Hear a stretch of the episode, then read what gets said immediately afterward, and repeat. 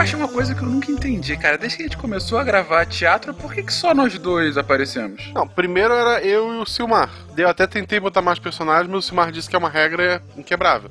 São duas pessoas e sempre era eu e ele. Sabe lá por quê? Porque eu e ele tava sempre em todos os episódios, era para continuar, eu acho. E daí ele saiu, obviamente, passou pra ti, era eu e tu.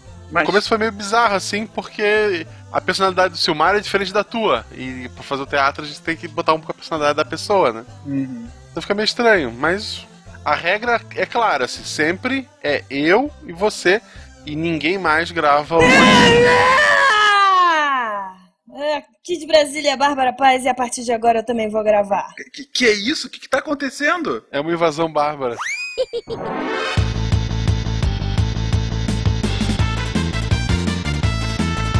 Olá pessoas, aqui é Fernando Malta de São Paulo. Quando eles chegam, são os bárbaros sanguinários que nos invadem, mas quando somos nós que avançamos, é uma ideologia libertária do nosso sábio líder. Uau! Boa, muito bem. Bastião da Liberdade.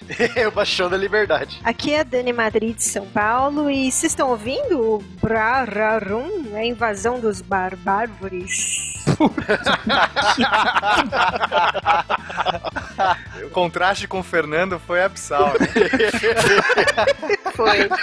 Aqui é Matheus, professor Barbado de Curitiba, Paraná. E, cara, é hoje que a gente vai ver esses apelidos famosos aí. O Breve, o Calvo, o Martelo, todos esses negócios aí a gente vai ver hoje, cara. Como que esses nomes ficaram pra história.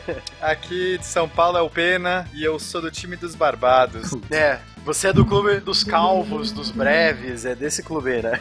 Dos breves pretendo não ser, não. Esse é o Tariq que é.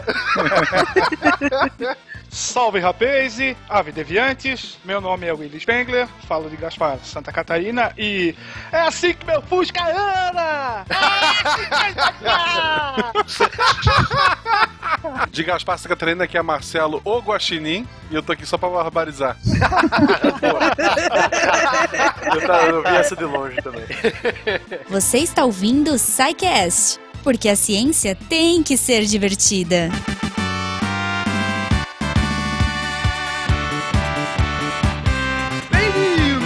Sessão de recadinhos do SciCast oferecidas pela Seagate, criando espaço para experiência humana.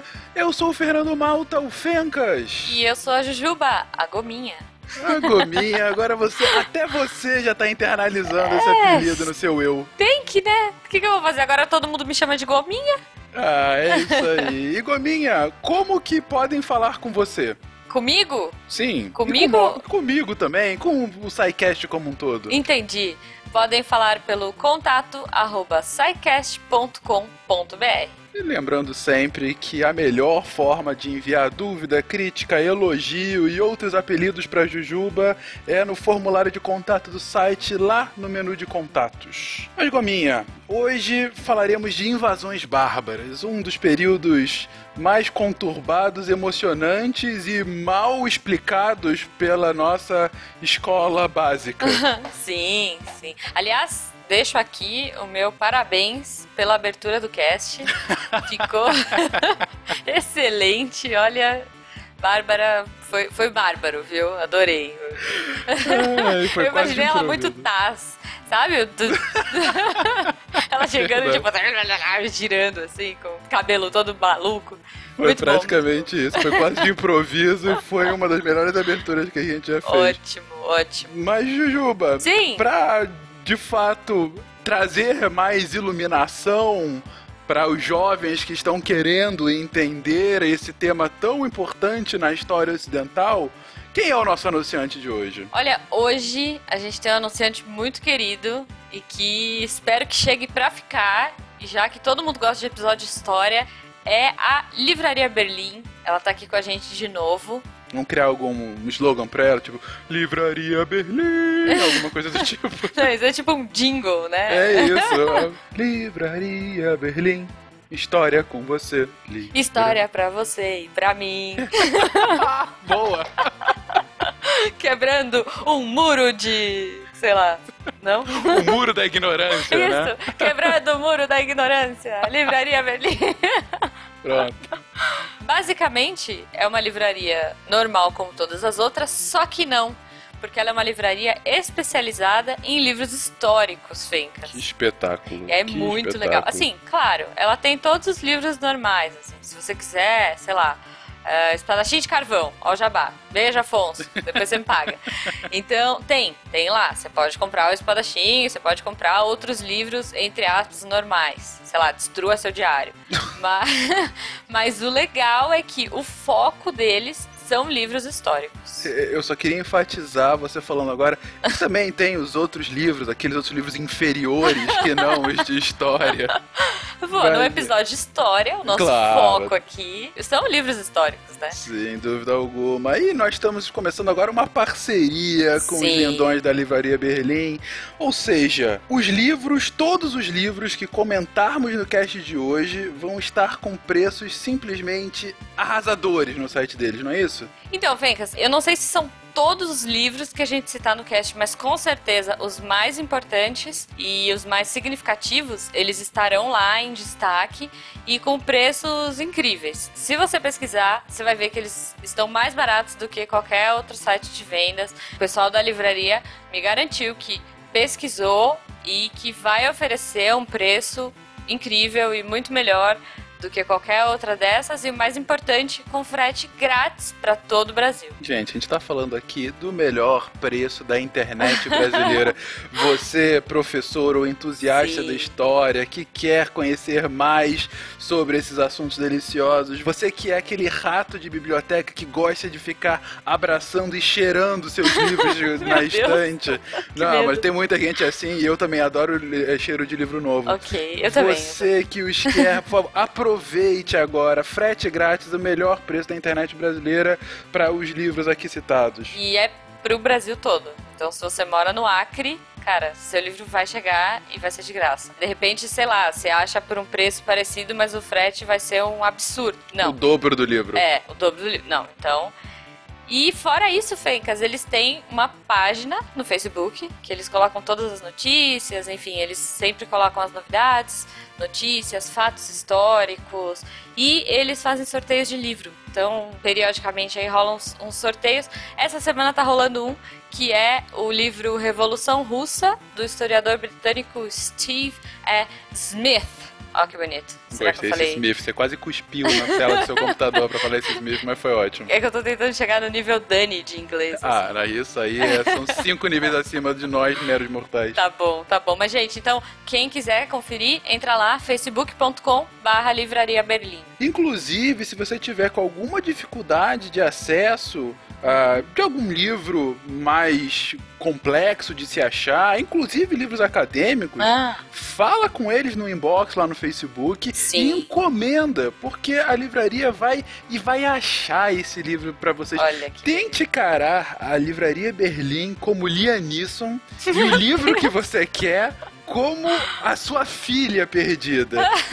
Mas ele não vai assassinar o livro, mas ele vai achar aquele seu livro Meu e Deus. vai te entregar. Eu sei que é a pior comparação possível, mas ainda assim você vai ter o seu livro e por um preço supimpa. Ok, ok. Gente, fiquem com essa imagem mental. Livraria Berlim sendo Liam Neeson fazendo um resgate. Ok, gostei, gostei. Olha, criatividade não falta aqui, né, gente? Analogia. Então, ah, só pra vocês terem uma ideia, tá? Os livros que a gente vai falar, tem dois, assim, que eu achei super legais de trazer, e, enfim. Tem um que chama Devoradores de Mortos, que é do Michael Crichton.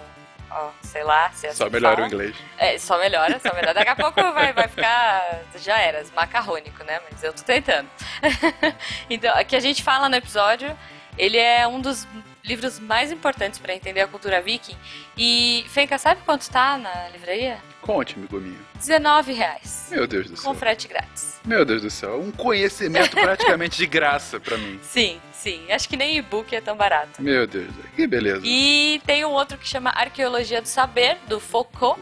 Foucault. Foucault é, é um dos principais livros do Foucault, vale a leitura. Há quem ame Foucault, há quem odeie Foucault. Eu só digo, leiam Foucault, pra pelo menos você ter motivo pra odiar ou em- embasar o seu amor a ele. Mas Justo, sim, leiam justo. Foucault, é um excelente autor. Então a Arqueologia do Saber tá lá por 35 reais. Juro, eu procurei hoje à tarde, que eu falei, meu, what the hell, 35 reais tá barato, tá bem abaixo do que as outras livrarias estão vendendo aí. É, então a gente vai colocar todos os links no post para vocês darem uma olhada, entrem lá, enfim, e confiram. Então é isso, gente. Não é para perder mais tempo. Entrem em livrariaberlim.com.br ou acessem esses livros a partir dos links no nosso post. Uhum. Mas achem aquele livro que você está querendo tanto há tanto tempo e se divirtam com mais história e mais conhecimento na sua vida. É isso aí. Esse dos Vikings, por exemplo, eu vou comprar. Ah, mas tem que ler. Você tem que ler sim. Eu quero ler, quero saber como é que vai ser. Mas não é só de Livraria Berlim que vamos falar hoje, nós temos outra loja aqui e Qual outros loja? kits incríveis para falar que é a nossa loja. Ah, que beleza. É, a loja do SciCast está de volta. Estamos aí com o kit da Marie Curie, que é o kit de camiseta mais livro. É o segundo box, né, da coleção do Monster of Science. Sim, lembrando que o primeiro foi o fantástico Guaxa Newton. Isso, eu chamo de Guaxi Newton. Desculpa pela pronúncia, então. Mas que fez muito sucesso em jovens de 8 a 80 anos. E então, Marie Curie continua nessa sequência de sucessos e de cientistas de renome internacional. Sim. E além disso, claro, outros itens disponíveis na nossa querida lojinha. Entrem em loja.sicast.com.br. Lembrando sempre que todos estão em pré-venda com entrega a partir do dia 30 de abril. É isso aí. Então, Monsters of Science aí, que mistura os cientistas mais legais com capas de disco e capas de rock, enfim. E SciCast. E SciCast, por que não? Não percam o kit da Marie, que é a nossa linda Maria. E vamos pro episódio? Eu quero ver. A Bárbara já invadiu lá no começo, agora acho que a gente tá invadindo o tempo dos meninos aí. Eu quero saber. eu quero ver essa invasão acontecendo. É, esse recadinho só tá com analogias fantásticas, Jujuba. Parabéns para nós dois. Vamos pro episódio. Vamos, vamos.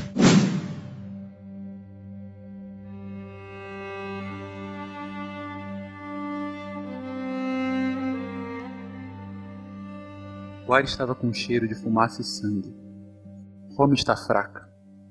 As nossas tribos crescem em força e números, nossas raízes são profundas e sentimos o sangue da terra sendo bombeado.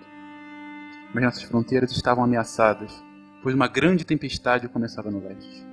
Uma a uma, as tribos se espalharam pelas regiões como sementes ao vento. E observem, um cavalo vermelho, poder foi dado a esse com o poder de tirar a paz da terra, e o sangue dos reis será vingado. Grandes caçadores, vocês mergulharão suas espadas e lâminas em sangue romano, e os então poderosos lobos serão reduzidos a pó, pois estamos preparados para a guerra. O ar estava com cheiro de fumaça e sangue, e Roma estava conquistada.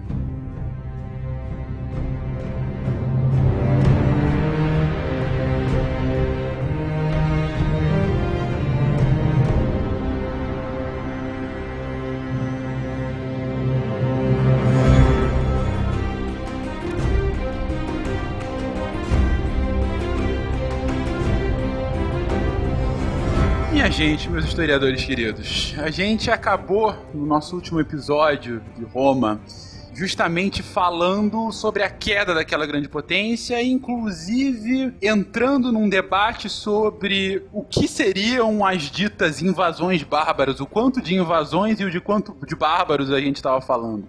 A gente passou bem por cima no último episódio, falou de algumas das tribos, de alguns povos, em especial aqueles que tiveram, digamos assim, mais a ver com o tema principal do episódio, que era de fato a queda de Roma. Mas agora a gente quer falar de fato desses povos, esses povos que emergem em paralelo com Roma e vão chegar ao ápice dessa miríade de tribos e povos ditos bárbaros, justamente agora, mais ou menos no século V. Não o ápice do que viria a ser, do que eles iriam influenciar daí pra frente, mas o ápice disso que a historiografia mais clássica, o que a tia Cocota nos ensinou, como invasões bárbaras. E é justamente nesse primeiro ponto que eu quero entrar, até trazer um pouquinho da discussão que a gente encerrou no cast passado. Por que invasões e por que bárbaros? Bárbaros novamente. De quem, de quem é o ponto de vista pra gente afirmar que tais povos eram invasores e eram bárbaros, senhores?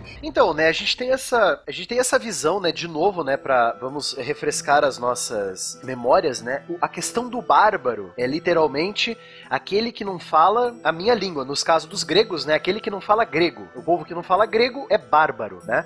Então vem dessa origem. Os romanos também adotaram essa ideia, só que para eles é o latim, né? Aqueles que não falam latim nem grego são os bárbaros, né? Então, é, é basicamente todas as tribos germânicas e eslavas e todos aqueles que estão ao norte do rio Danúbio e ao norte do rio Reno, né? Que eram as- os limites físicos do império, né? Até o momento. A leste do Reno, né? Seria a leste do Reno. A le- Isso, a leste do Reno, desculpa, a leste do Reno. É tipo no Brasil que quem não fala inglês é considerado bárbaro. É, mais ou menos. Aproveitando que o assunto veio pra América, você sabe que os astecas, eles também têm um, tinham um conceito sobre bárbaro, mais ou menos parecido com esse. Só que o termo que eles usavam, pasme, era popoloca. Popoloca. Popolocas eram os Já bárbaros. vi. Nos estrangeiros que não falam a língua deles. Exatamente. Ah, Principalmente, interessante. era um termo é, utilizado pelos astecas da língua nahuatl. Caramba. A pergunta então é: se os bárbaros eram bárbaros, porque quem não falava língua estrangeira falava barra, barra, barra, os popalocas ficavam falando pó, pó, pó, pó? É, pode ser. Pode ser. Galinha pintadinha. A versão da galinha pintadinha. E tudo se explica agora, aquelas penas, olha só. Meu Deus do E céu. aquilo ali é uma, é uma tintura de guerra, pô. As penas ali. Ouvintes, ouvintes, quem já viu uma popoloca bárbara, coloca aí nos comentários. Popoloca Bárbara, pô, você vai ficar pra história já desse cast. Muito bem. Então, nós temos que lembrar também o seguinte, né? A questão daquele povo ser bárbaro já vem todo um, um respaldo, né, da nossa visão, porque essa, a visão daquele povo bárbaro, não, a gente fala povo bárbaro, são todos os germânicos, é porque nós temos uma ligação direta com Roma, porque Roma foi a fundadora de uma ideologia da, da civilização ocidental, né?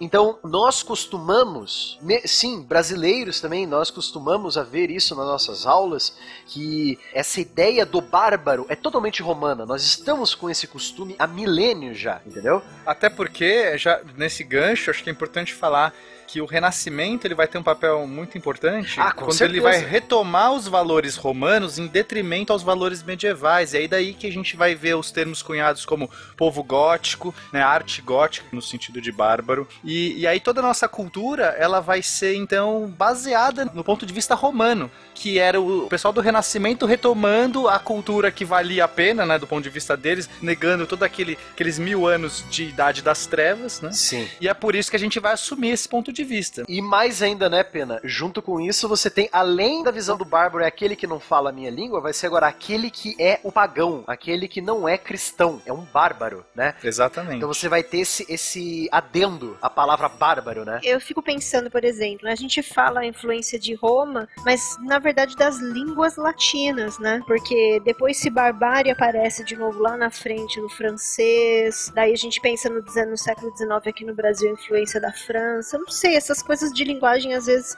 eu fico pensando, será que tem um evidencial disso? Sim, é que na verdade eles querem quebrar mais ainda do que o Renascimento quebrou. Eles querem continuar o trabalho do Renascimento. Eles querem separar de vez o mundo da luz, que é o iluminismo que eles estão vivendo agora, e o mundo das trevas, que é a Idade Média. Exatamente. Então eles querem continuar com a quebra do, do, do Renascimento. Então, por isso que eu acho que por mérito a gente deveria quebrar agora esse, né? A gente tá numa nova era, a gente não precisa mais ficar amarrado a todos esses valores aí.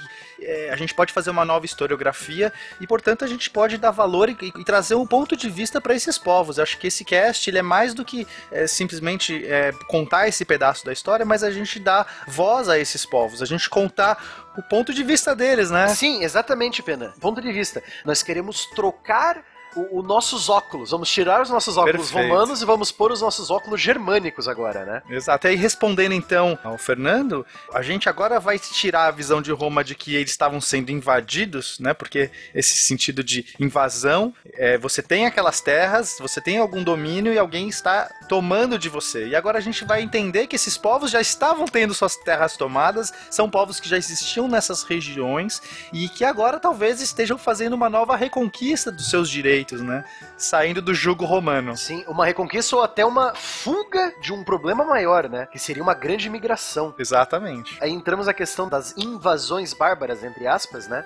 Como uma grande migração de um povo, não um exército conquistador querendo derrubar Roma, entendeu? Eles estão fugindo. É, como já foi dito no cast de Roma, né? Eles estão fugindo de um problema climático que danificou as suas plantações, eles começaram a passar fome. O clima no norte da Europa começou a ficar muito mais ameno do que era. É, nessa época, a gente tem relatos de que a temperatura caiu 2 a 3 graus em média. Você fala assim, ah, o que é 2 a 3 graus? Mas a, a média, 2, 3 graus é muita coisa. Sim. O efeito estufa vai levar, tipo, um aumento de 1 grau em 100 anos e, e as pessoas se desesperam por causa disso. Então, realmente, o clima ficou mais frio por uma questão de, de eventos aí, astronômicos e, e meteorológicos, mas eles precisavam de um lugar um pouquinho mais ameno, né? Aquelas terras gélidas do norte, tava difícil. E essa mudança, se a gente for analisar, ela se obteve num curto espaço de tempo, tá? Então você obrigatoriamente vai ter que sair da tua terra natal e partir para um outro local que te seja mais aprazível. Que sua, seu povo possa sobreviver. Mas, gente, vocês colocaram aqui já algumas diferenças básicas entre esses povos e os romanos. Uhum. Vocês colocam a questão dos hábitos e dos costumes, de não estarem inseridos na cultura romana. Vocês colocaram muito bem a questão do cristianismo, né? Tem algum outro ponto que a gente merece destacar aqui, que a gente vai entrar mais profundamente mais à frente do cast, de grande diferença com os romanos? Os bárbaros não bebiam vinho, né?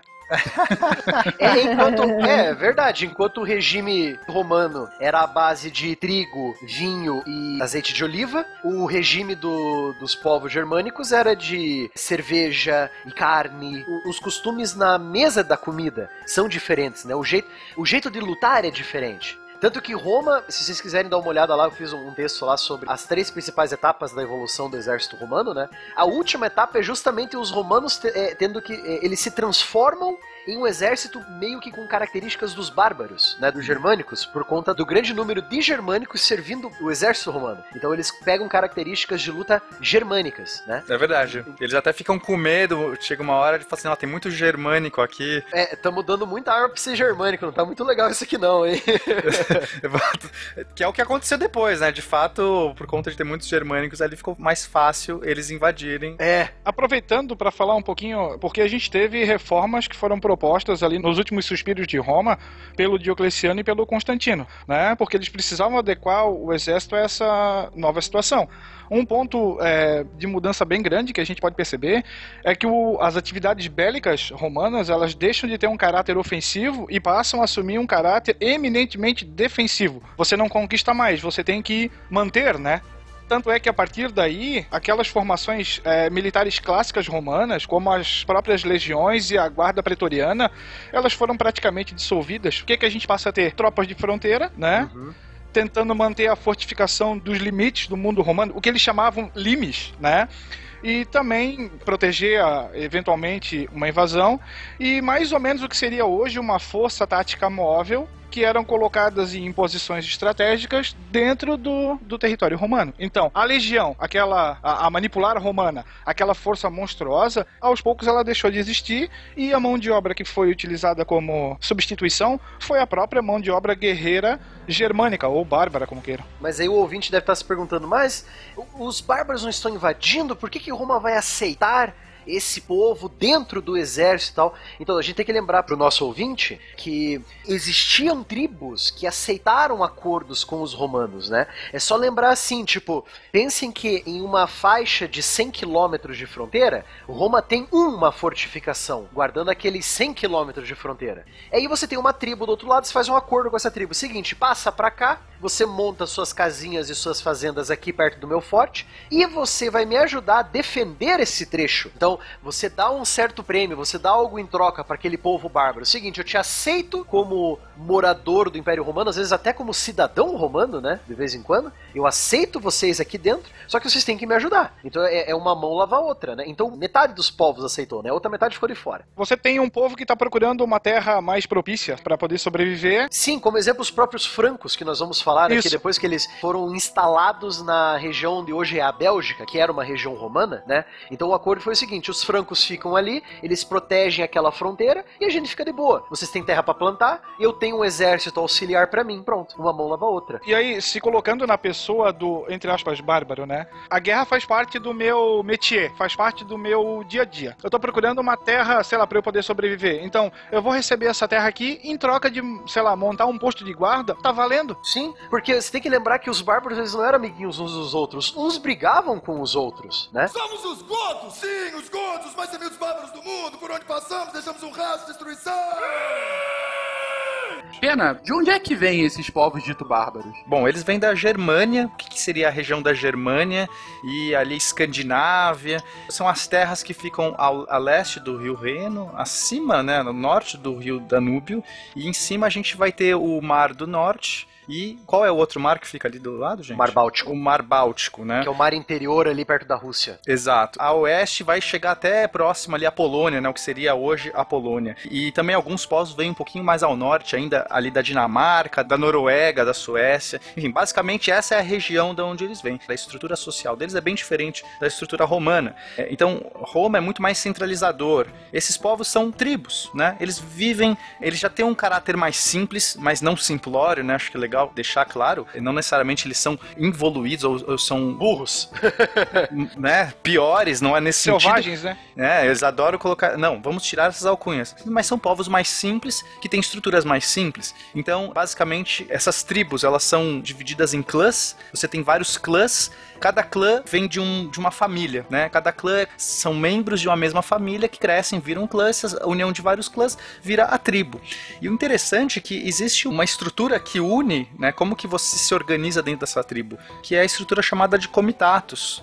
Basicamente, você vai ter uma relação ali entre o líder do clã, o líder do clã mais forte vai ser o líder da tribo, só que cada a relação que eles vão ter vai ser uma relação de ajuda mútua em momentos é, que você precisa combater. Embora esses clãs não sejam totalmente unificados, né? Acho que é, cada um tem as suas par- particularidades. Muitas vezes eles brigam entre si, mas eles formam uma unidade, uma tribo. E quando você tem um inimigo exterior, eles se juntam, se unem através dessa figura desse líder, e aí eles vão conseguir, enfim, enfrentar o inimigo ou fazer uma migração, tudo mais. É bem diferente dessa estrutura centralizadora romana. E devemos destacar também que essa organização, o Comitatus, que o Pena falou, ele vai ser uma peça fundamental o surgimento de uma outra ideologia que vai dominar toda a Idade Média Europeia, que é a ideologia do feudalismo, né? O Comitatus vai estar no cerne, vai ser uma das bases, né? Perfeito. Por quê, Matheus? Porque o Comitatus, ele é um bando de guerreiros que jura lealdade a um chefe tribal. Então você tem que ser leal, você deve lealdade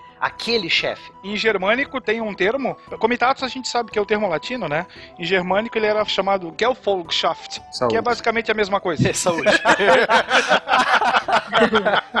então, essa ideia de você jurar uma lealdade militar a um líder é a base pro feudo. Você vai ter um nobre, e se aquele nobre, cara, seguinte, larga aí a, o rastelo, pega a tua lança de caçar javali e vai pra guerra comigo. Pronto, entendeu? Então é uma proto-vassalagem aí. Exatamente, essa é a base. Vai ser o comitatus mais uma outra coisa, que é a ideia do colonato romano. Então vai ser o colonato romano com o comitatus germânico vai fundar o famoso feudalismo, né? Perfeito, é. Porque você vai ter a questão da terra, que é do colonato, mais a questão militar, da vassalagem e suzerania, que é do comitatus. Quando você junta tudo isso, você tem um feudo. Mais o cristianismo.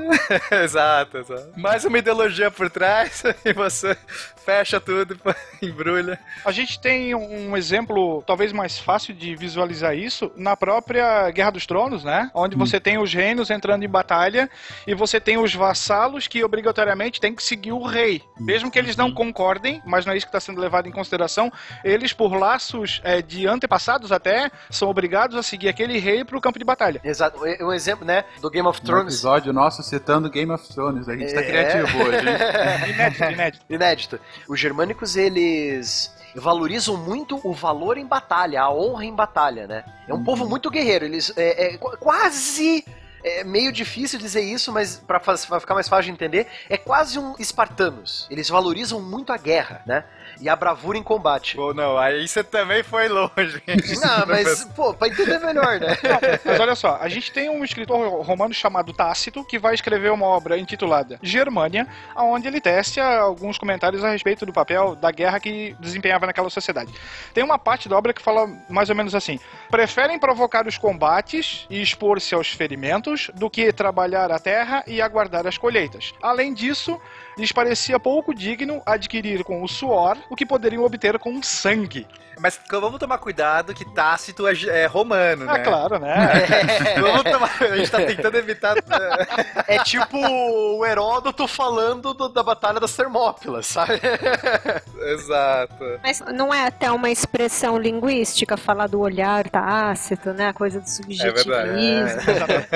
Mas querendo ou não, é uma fonte primária. Não, né? a gente tem que usar. Quase nada enviesado, né? Bom, a gente, a gente citou então aqui diferenças culturais, diferenças militares, diferenças de organização social, diferenças de quase de um tudo, mas eu queria muito ouvir uma que inclusive explica muito também da nossa própria cultura, é, que é a diferença linguística. Tem uma grande diferença, né, Dani, que você pode falar também, que é, primeiro que o germano não é escrito, né, e o latim é, é uma língua escrita já também, né? É, não, só isso já começa, né? Se a gente for pensar em alfabeto rúnico ou alfabetos de representação, né, de imagens, nada assim hieróglifos, né, mas alfabetos de representação. Se a gente for pensar fonética, por exemplo, até mesmo assim, se eu pensar alguma coisa vocal, né, é, onde que esse som acontece dentro da laringe, a parte do palato, é tudo diferente. Os R's são muito diferentes, por exemplo. E assim, ó, eu por onde eu acabo compreendendo melhor essa questão linguística é quando eu penso na origem da língua inglesa e não necessariamente de certas línguas latinas. Vou colocar só um adendo aí do francês, que tem algumas coisas ali por conta da- das questões gaulesas, né? Que o Uhum. francês tem aquele tipo de R que é diferente do italiano, que é diferente do português de Portugal, né?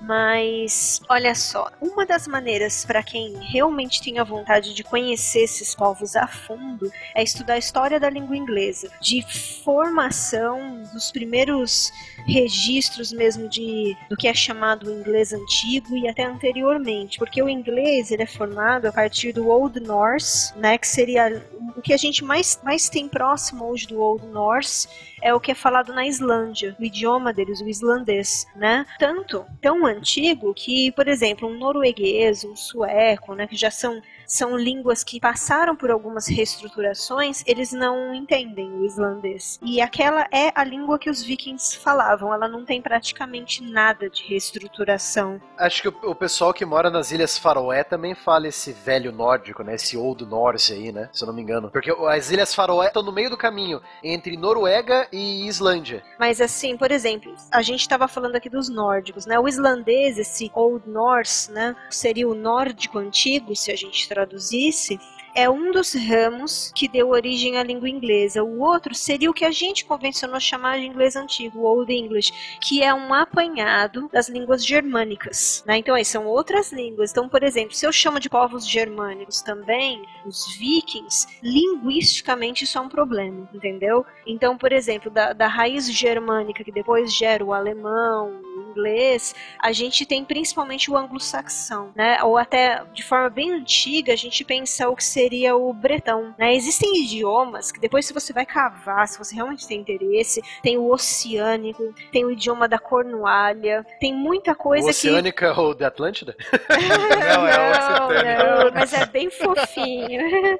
A gente, se vocês usarem como exemplo uma palavra como a palavra mar, né, que era mor, tem tantos nomes dessas origens, por exemplo, né, depois mais pra frente aí eu vou citar a Morgana, né, que é a nascida do mar, a Morigena, ou Morgoen, fada do mar. Tem esses nomes que depois eles vieram pra literatura mítica, eles dão, dão muito desse, eles te fornecem muita evidência, né, desses traços linguísticos que aí a gente consegue através disso você faz um esqueleto da própria história, né? E agora fechando aí, vamos falar um pouquinho de celtas só dessa parte linguística. Os celtas eles contribuem com algumas palavras. A em relação à língua inglesa, mas é muito pouco comparado com as línguas nórdicas, né? É coisa assim de talvez menos de 10%, né? E a gente tende a pensar que esses povos que são autóctones, autóctones de parte ali das Ilhas Britânicas, mas em especial da Irlanda, né, também, ah, ou lembrando aí do país de Gales, o galês, né, a língua do país de Gales, O próprio escocês também. então, o gaélico escocês e o gaélico irlandês, o inglês pegou pouquíssimo, pouquíssimo dessas línguas.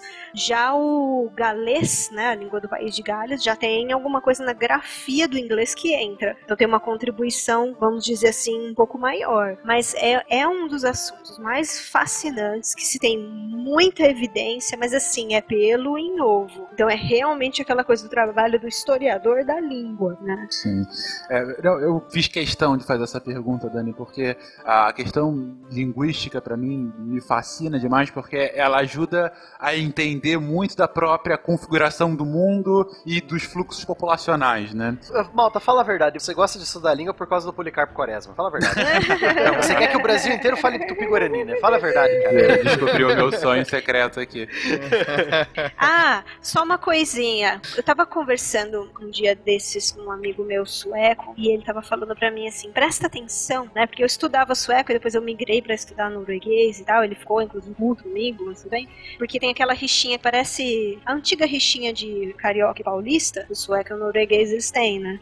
Então aí ele falou pra mim: repare como nas línguas, né? Principalmente o sueco, como dependendo do povo que dominava a região, a gente falava oi e tchau de uma maneira diferente. Então, por exemplo, um, um exemplo assim mais interessante, quando de uma dada dominação francesa, eu não sei datar isso direitinho, é, eles passam a falar adeus né? Eles falam aie. A grafia é totalmente nórdica, que é A, D, J, O com o trema. Mas eles falam esse aie, que parece o adieu, né? O Adieu. adeus, o tchau do francês. Então ele falou, "Vai- dá uma olhada como que nós fomos um povo de vez em quando meio vendido, entendeu? Agora, eu achei ótimo essa rixinha que tem entre Suécia e Noruega, tirando o fato de guerras sanguinárias entre os dois povos, né? É quase igual ao Rio e São Paulo.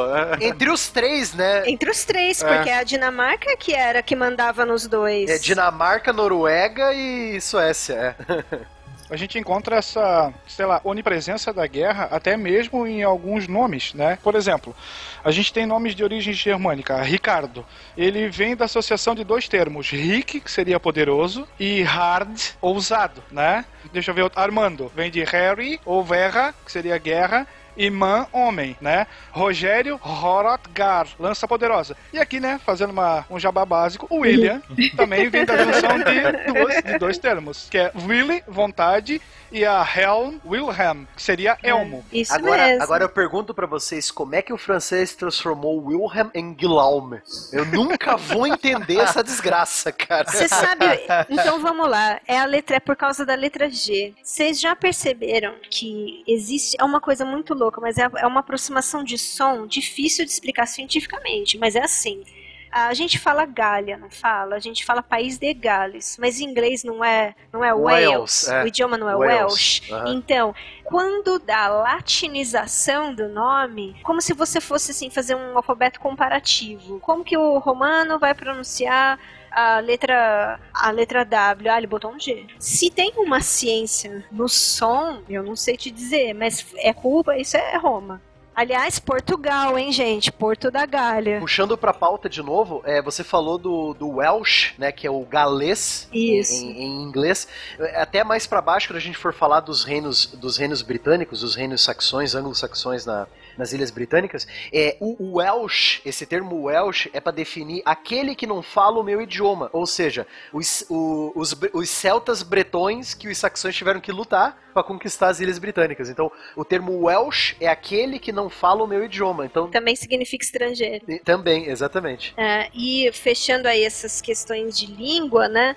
Eu normalmente quando eu falo linguisticamente ou mesmo até geograficamente, acho que como o Pena estava falando antes, eu falo esc- escandinávio e separo Ibérnia, né? Porque eram muito diferentes esses povos, a Irlanda ali e o- a Escócia, né? Uhum. muito diferentes. Se a gente for relembrar Pictos, né? Até pensando naquele desenho da princesa Merida, é, ali os pretendentes dela, nossa, aquilo é lindo para dar aula.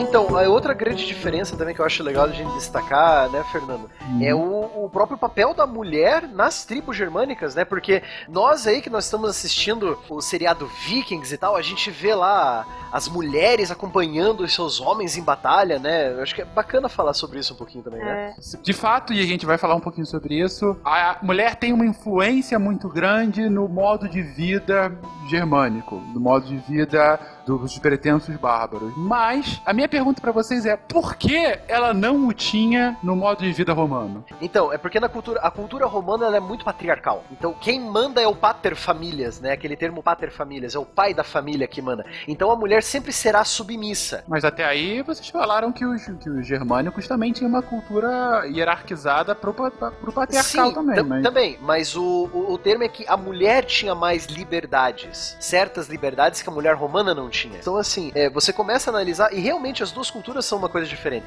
Primeiro que, bota a situação do romano e bota a situação do, do germânico. O germânico tá sempre em movimento. Ah, ele tem as vilazinhas lá e tal, mas é, principalmente lá pro século IV, século V, que é quando vai começar a grande migração, tem que ir todo mundo junto. Mulher, idoso, criança, solda- soldado não, guerreiro. Tem que todo mundo junto. Então acaba que, pô, pra proteger a tribo, a mulher tem que pegar em armas também, né? Eu tava lendo um estudo arqueológico até relativamente recente de uma universidade da Austrália. O autor desse paper, o nome dele é Shane MacLeod? Amei o MacLeod. Só pode haver um. Só pode haver um. Então, Shane MacLeod, do Centro de Estudos Medievais da, da Universidade da Austrália, ele publicou acerca dos achados que, que os arqueólogos da equipe dele fizeram de uma região da Inglaterra onde realmente aconteceram várias batalhas ali entre vikings e saxões, né? E investigando, na verdade assim, é uma revisitação até dessa, dessa, dessas batalhas, porque simplesmente os arqueólogos antigos eles assumiam que porque aquele cadáver tinha sido, né, tava ali enterrado com armas, era homem, né? E agora com toda a tecnologia aí, né, eles descobriram que não, 50% de mulheres, né? Então, quando a gente pensa na numa figura, né, ar- arquetípica como o Matheus estava citando dos vikings, né, da a Lagertha, né? Ela era uma escudeira. As escudeiras têm registro histórico da existência das escudeiras, né? Escudeira, em outras palavras, ela era uma guerreira mulher. Pronto, né? E agora a gente tem inclusive dados arqueológicos mais ou menos do ano 900 da, da Era Comum. Sim, essa pesquisa, se eu não me engano, é de 2012, 2013, né? Uma coisa bem recente. É, tem uma questão mitológica aí por trás, importante. Então, quando a gente pega o mito de Pandora, né, que é um mito grego, mas que vai ser dado, obviamente, é, pela cultura É. romana, Uma das É. bases da misoginia junto com a, com a Górgona, né? Com a Medusa Ex- também. Exatamente. Então, quando você pega na- no mito de Pandora, a mulher, ela foi criada pelos deuses para punir os homens, né? É, porque ela, ela tem um espírito de cão. Então, ela é dada toda uma beleza, uma formosura, uma voz melodiosa, um monte, vários atributos divinos, mas o espírito é um espírito de cão. Eu não vou entrar agora no mito de Pandora, mas basicamente a importância que ela tem e, e o que, que ela leva consigo? Uma caixa e, e ela é curiosa. Então, e é dito para ela não abra essa caixa. E ela vai dada de presente para os homens, né, com uma punição para os homens terem roubado o fogo divino.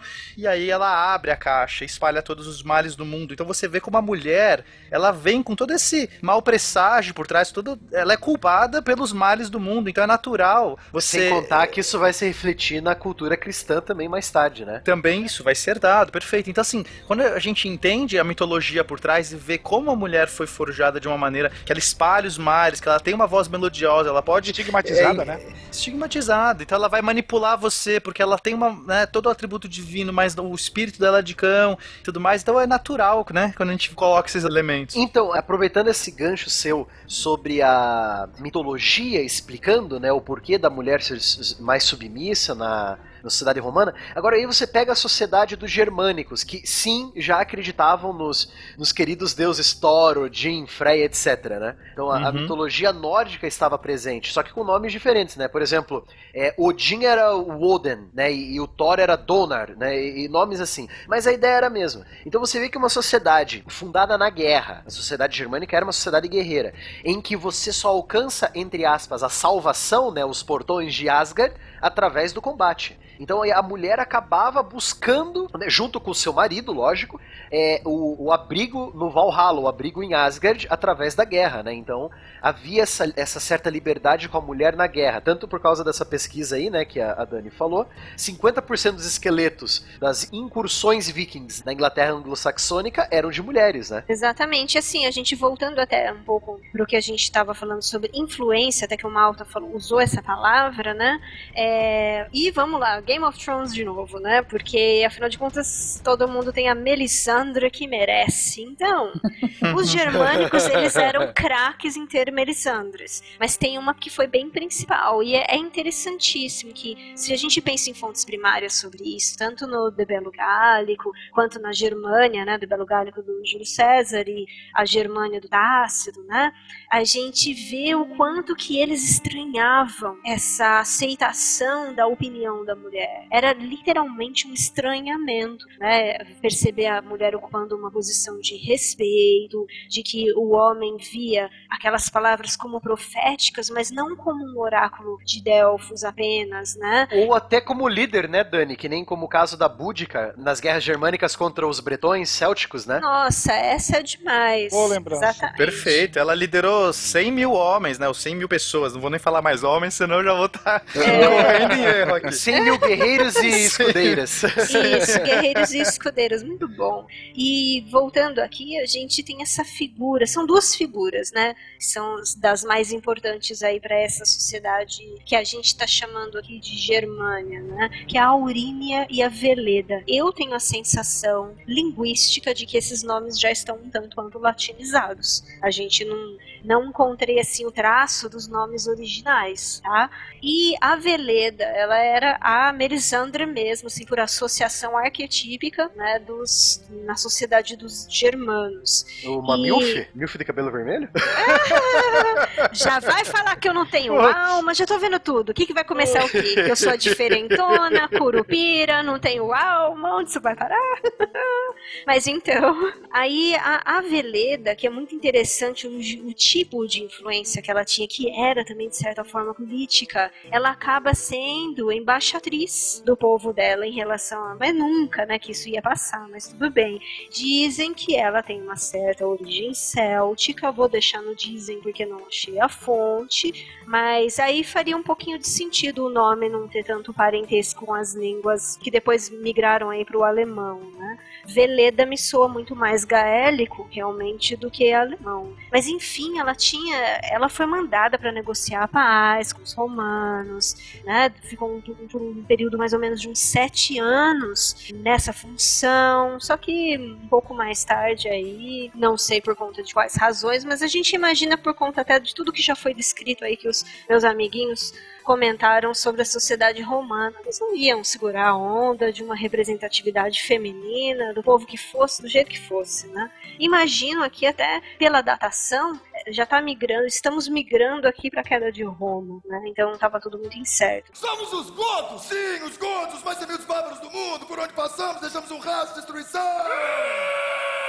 Então a gente fez essas diferenciações e um ponto que a gente já mencionou no cast passado, já falou no início, mas é sempre bom a gente ter em mente com relação a esses movimentos populacionais feitos por parte de todos esses povos, é que não foi um movimento em massa e de repente todo mundo foi migrando, ou como o William acabou até falando aqui em off, um grande rolezinho por parte dessas populações que acabaram tomando o restante da Europa. Não. Isso foi feito realmente. As, as próprias civilizações foram aos poucos chegando nas fronteiras de Roma. A gente falou isso no cast passado. De repente começaram a ser incorporados é, e influenciaram e foram influenciadas por parte desse império. O próprio Mateus falou agora um pouquinho antes sobre como o exército de Roma se moldou nessa, nessa terceira fase, inspirada nessas mudanças trazidas por conta desses povos. Então houve uma primeira fase que é das próprias migrações. Muitas dessas motivadas por motivos climatológicos, por motivos de inviabilidade de permanência no território anterior, muito por conta dessa diminuição da temperatura média na Europa ao longo dos séculos 3, 4 e 5, que foi, na verdade, o que muitos chamam da última mini-idade do gelo, mini-idade glacial do, do qual a Terra passou. E sem contar os povos do leste, né, das estepes que também estavam queimando todo mundo, não importa se é germânico ou romano. Sim, sem dúvida. E, e, a segunda fase acontece de fato durante e pós invasão de fato do Império, sendo talvez colocado coroada pela própria queda da, da, da capital, da, da, cidade de Roma, uh, em que você tem não só agora um movimento dessa população e, e entrando na lógica do Império Romano, mas você começa a sobrepujar esse império. E esse movimento continua acontecendo até depois da queda de Roma, porque esses povos, alguns se assentam, outros continuam migrando e acabam se posicionando mais ou menos em configurações que vão se tornar mais estáticas ao longo dos próximos séculos. Mas o que eu gostaria de trazer agora mesmo é tirar, como a gente já mencionou um pouquinho antes, esse estigma de homogeneidade entre os povos germânicos. Na verdade, a gente está falando aí de uma série muito diversa de tribos, de povos, que acabam se deslocando em épocas diferentes, para lugares diferentes e com as suas próprias peculiaridades. Então, e aí eu chamo vocês, meus nobres guerreiros históricos. Então, é, a gente pode começar essas diferenças dos reinos e dos povos germânicos, né? Vale a pena citar aqui uma, uma citação pop, né? Que é o jogo da, da franquia Total War, que eu adoro, né? Tenho todos até agora, que, que tem fundo histórico, né? É, o último que eles lançaram sobre história, que é o Total War Attila, né? Que leva o nome do, do rei dos Hunos. Do biólogo. E, do biólogo, Atila, biólogo, pesquisador, exatamente, esse cara aí. e rei dos Hunos. Ele leva o nome dos rei, do, do, rei dos Hunos, né, do Atila, e ele mostra, você não, você não joga só como os Hunos, você joga com, com os povos que realmente pegaram as terras de Roma, você pode jogar de Roma ocidental, de Roma oriental, mas já aviso que, spoilers aqui, né, é, não é muito fácil jogar com Roma nessa época, mas tudo bem, né. E é legal que eles lançaram uma DLC DLC nova, que é o, as conquistas do Carlos Magno. Então a, é, eles já levam pro, pro início da Idade Média mesmo. Então essa DLC vai jogar o jogo lá pro ano 790 depois da Era Comum. Então, tipo, 300 é anos que Roma já tinha caído já. Então é muito interessante essa DLC, né? Vale a pena citar aqui. Mas para falar de fato dessas diferenças entre os povos bárbaros, a gente vai ter que citar um pouquinho de cada um deles. Claro que são centenas, a gente não vai falar de todos, e sim daqueles mais emblemáticos, né? Começando, talvez um dos mais que influenciaram a nossa própria história como brasileiros são os visigodos, que acabaram justamente indo para a Península Ibérica e que viria a ser Portugal, blá blá blá. Mas o início disso tudo, Spengler, me fala um pouquinho dos visigodos. Os visigodos já eram velhos conhecidos de Roma, né? Eles é, fizeram parte do que seria a primeira grande leva da, da migração pacífica, por assim dizer, para as terras imperiais. Fizeram um acordo com Roma para defender justamente a região da Ibéria e para evitar que aquela própria região caísse na mão dos hunos, né? Então, em um certo momento, eles aceitaram a autoridade do, do imperador romano e até assimilaram algumas, alguns, principalmente o jeito romano de, de governar, né? Mas, quando Roma caiu, os visigodos estavam livres, leves e soltos para expandir a sua influência da forma como eles bem queriam, principalmente durante o reinado de um soberano chamado Eurico no século no finalzinho do século V, né? Todo o sul da região da Gália caiu sob seu controle. Né? Tem um documentário bem legal falando é, sobre os visigodos e a barreira que eles formaram contra a expansão do, do dos mouros. Está em espanhol, está disponível aí no YouTube, que é bem interessante para quem tiver afim de entender. É, a defesa da, da Península Ibérica, a invasão dos árabes, a barreira feita, a barreira defensiva feita pelos visigodos. É bem legal. Acredito que vai estar tá aí no post para mencionar aí para quem quiser ver. Né? Existe um, também um documento escrito dessa época que ajuda um pouquinho a entender essa romanização do, dos visigodos. Um dos primeiros códigos é, pós-Roma, chamado Codex Euricianus, do ano de 457, que mostra, né, uh, justamente um código de leis escritas. Se a gente fizer uma regressão breve, é, basicamente, quase todos os povos bárbaros eles possuíam uma tradição oral, muito poucos escreviam. Então agora a gente já tem um código escrito pelos visigodos com as suas leis, né? Que depois vai dar origem à chamada Lex Visigotorum, lá no século finalzinho do século 6 e o século 7. Que seria também o código visigótico que vai influenciar aí durante a Idade Média praticamente toda a Europa Ocidental. Bom, as leis visigóticas elas eram aplicadas tanto para os próprios godos como para os hispânicos que estavam sujeitos a essa lei no passado. E aí eles vão substituir todo o, o, o código é, de direito romano que existia anteriormente. E aí a gente tem novamente uma divisão militar, uma divisão civil em relação à administração que estava mudando, né? A, o surgimento dos duques, dos condes, que começaram a receber mais responsabilidades fora dos do, seus direitos civis e militares. Aqui a gente até pode fazer uma ponte ainda que, que longínqua, lá novamente com o feudalismo da Idade Média, aonde o senhor feudal vai ser uma voz praticamente é, independente naquele seu condado, naquela, na, no, no, seu feudo, por assim dizer, né? Sim, porque nós estamos vendo o nascimento da, da Idade Média bem aqui, né? Na, na, na frente de nós aqui. Uhum, exatamente. E uma situação interessante, a gente estava comentando antes um pouquinho em relação ao papel da mulher.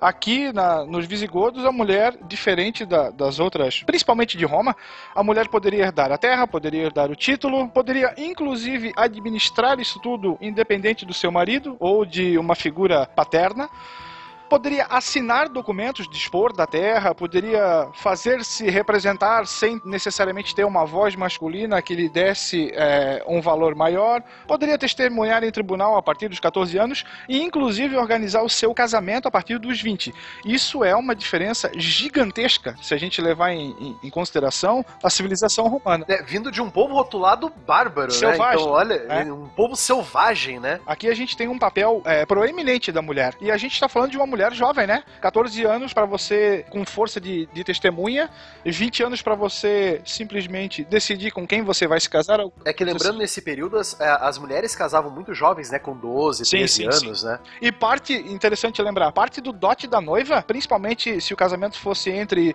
é, membros de tribos com guerreiros poderosos, era um contingente de soldados que acompanhava o dote. Então, a gente já vê uma diferença muito grande. Eu gostei muito de vocês terem trazido essa questão do código visual gótico. Porque uma das coisas que eu queria entender, e deve estar muito relacionada justamente às diferenciações Uh, pós-queda do Império Romano, uh, trazidas pelos povos germânicos, dessa da lei romana, né? Porque você tem um, por exemplo, o regime legal brasileiro tem diferenças crassas ao regime eh, americano, o próprio regime inglês. E eu queria saber se tinha alguma influência aí. Uma ideia também errada, quer dizer, errada. Uma ideia que comumente é, o termo bárbaro e selvagem possa é, difundir é que esses caras simplesmente passaram um rolo compressor e destruíram tudo que existia de Roma, né? Quando na verdade não foi isso. Nós temos uma amálgama de vários itens. A, a lei foi só uma delas, né? Lembrando, lembrando nos caches de Roma, até no, no, no segundo e no terceiro cache, lembre-se que o Bárbaro ele está invadindo as terras romanas, só que ele olha para Roma com aquela ideia de, pô, eu quero ser que nem eles. Um dia sabe? eu chego lá. Eu, eu, um dia eu chego lá. Eu quero construir anfiteatros que nem eles. Eu quero construir aquedutos. Eu quero construir estradas. Então, é, povos, sim, povos bárbaros se admiravam com a grandiosidade e a riqueza de Roma. E eles falam, cara, eu quero ser assim. Então eles não vão passar o rodo em tudo, entendeu? É natural você, você sempre olhar pro vizinho, né? A grama, a grama tá sempre mais verde no jardim do vizinho, porque você tá vendo com uma visão de fora e você tende a ver as coisas melhores.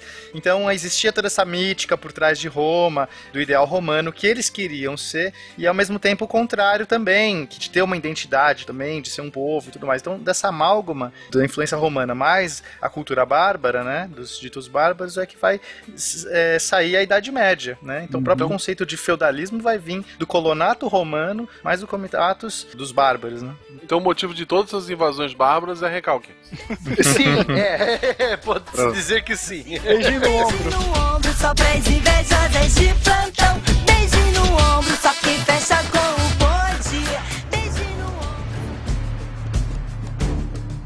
Você comentou agora então da organização e um pouco da posição, Spengler. E interessante a gente mencionar que os visigodos então tomam toda a Península Ibérica, inclusive o que hoje é o sul da França, é isso? Isso, eles vão se estabelecer na Península Ibérica, né? Tá. Vai ser o mais antigo e o maior entre os reinos dos os chamados reinos bárbaros, né? Então, vão com a ligação entre o Mar Mediterrâneo, o Oceano Atlântico, o que vai fazer com que a supremacia comercial entre a Europa insular e continental seja deles, vai chegar batendo nas portas da, da atual França, mas aí, logo em seguida, vão se bicarem com justamente os francos quando eles começam a, a botar suas asinhas pra fora. e vão servir de, novamente, de, de anteparo, né, defensivo, quando do movimento dos mouros, né, dos árabes que vêm pelo norte da... Só que dessa vez o anteparo defensivo para a cristandade, né? Exatamente, Que aí por eu- sinal, na época, muito recente, né? O bastião da cruz de Cristo, exatamente. Então, é aí que tá. É, Isso eu acho que é fundamental para que o ouvinte entenda. Os visigodos chegam na Península Ibérica mais ou menos em que século? Ah, o século V. No Século ano V. 400, é. No ano 400 e pouco. 400 e pouco. Os, eles são primeiramente desafiados e até conquistados o sul da Península Ibérica pelos mouros em 711. Então a gente está falando aí de 250 anos de conquista e de domínio visigodo naquela região. Gente, só pra gente lembrar, o Brasil não tem 200, tem pouco mais de 200 anos, é, se a gente com- com- é, colocar 1808 como início da independência. Se a gente colocar como independência 1822, o Brasil não tem 200 anos ainda como nação. Como nação, como república, putz, não tem 150. E a gente tá falando aí de uma civilização dita bárbara que domina o que hoje é Espanha, Portugal e parte da França por mais de 250 anos. E que detalhe, quando, se eu não me engano, quando eles chegaram na Península Ibérica, eles já eram cristãos, só que eram cristãos da seita ariana. Não da seita ortodoxa, que era dos gregos, mas eles eram cristãos, então você já tem essa ideia de que, pô, ó, os caras estão invadindo aqui, os caras ainda acreditam em. são politeístas. Negativo. São germanos que já acreditam que existe um único Deus e que Jesus Cristo é o, o seu filho, né? Perfeito. Bom, e ainda sobre os mouros, gente, a gente vai ter um cast específico sobre ah, o expansionismo árabe e islã, né? Enfim, Que é das gente- expansões mais rápidas da história, né? Sim, então a gente vai voltar a falar sobre os mouros ah, em castes posteriores. Então, vale a pena citar aqui um livro, um livro muito legal, pra quem tem curiosidade sobre história, mas tem muita pressa, né? O título é um livro bem recente, é, foi feito por uma historiadora. É A História do Mundo para Quem Tem Pressa, da Emma Marriott, Ma- Marriott, sei lá como é que se pronuncia esse negócio aqui. É uma coletânea de textos rápidos sobre a história mundial, né? Resumida em 200 páginas. É um resumão, é uma, é um, como o meu professor na faculdade diria, né? É um livro de divulgação da história. Isso aí. Não é um livro pra você, não é um livro pra você usar na faculdade, mas é um livro pra quem tem curiosidade. Vale a pena dar uma olhadinha aí. Ela é uma que resume a, a conquista bárbara como é, do recalque. É, é, é, possivelmente sim. Ela usaria a visão do Guaxá. Sim. Perfeito. tá ótimo. O segundo povo germânico, o segundo povo dito bárbaro, a mencionar aqui são os francos. Pena, fala um pouquinho deles. Bom, os, os francos eles têm essa origem germânica, em- embora exista muita controvérsia entre os historiadores para qual região exatamente que eles vieram. Alguns falam que eles vieram do Vale do Rio Reno, outros um pouco mais ao norte, ali perto da Holanda. Mas o que importa é que eles é, eram um povo estava ali nas proximidades do, do Império Romano. Eles se debateram contra os romanos por muito tempo, né? Tiveram vários embates ali, mas finalmente ali por volta do, do ano 350, 355, é, o imperador Juliano ele acaba é, trazendo, né? ass- Assim como ocorreu com outros povos, trouxe pro lado dele e falou assim: ó, cuida aqui dessa região, que era a região da Gália, fica aqui tomando conta dessa fronteira, porque. E, e aí você pode ficar aí, a gente não te incomoda, né? Então eles começaram se estabelecendo ali na região da Gália, mas em pouco tempo eles começaram a se expa- expandir e, e- e foram. eles acabaram dominando a toda a, a região da Roma Gaulesa, que é a região ali hoje que a gente entende de França, é, estendendo. Então eles, eles se estenderam da França, da, da, né, o Franco vai dar o nome dessa região para França, justamente por isso, e até um pedaço ali da, da Alemanha vai ser a região onde eles vão atuar. Também conhecida como Franquia, né? Na época. Ah, é, Franquia ou franquia, enfim.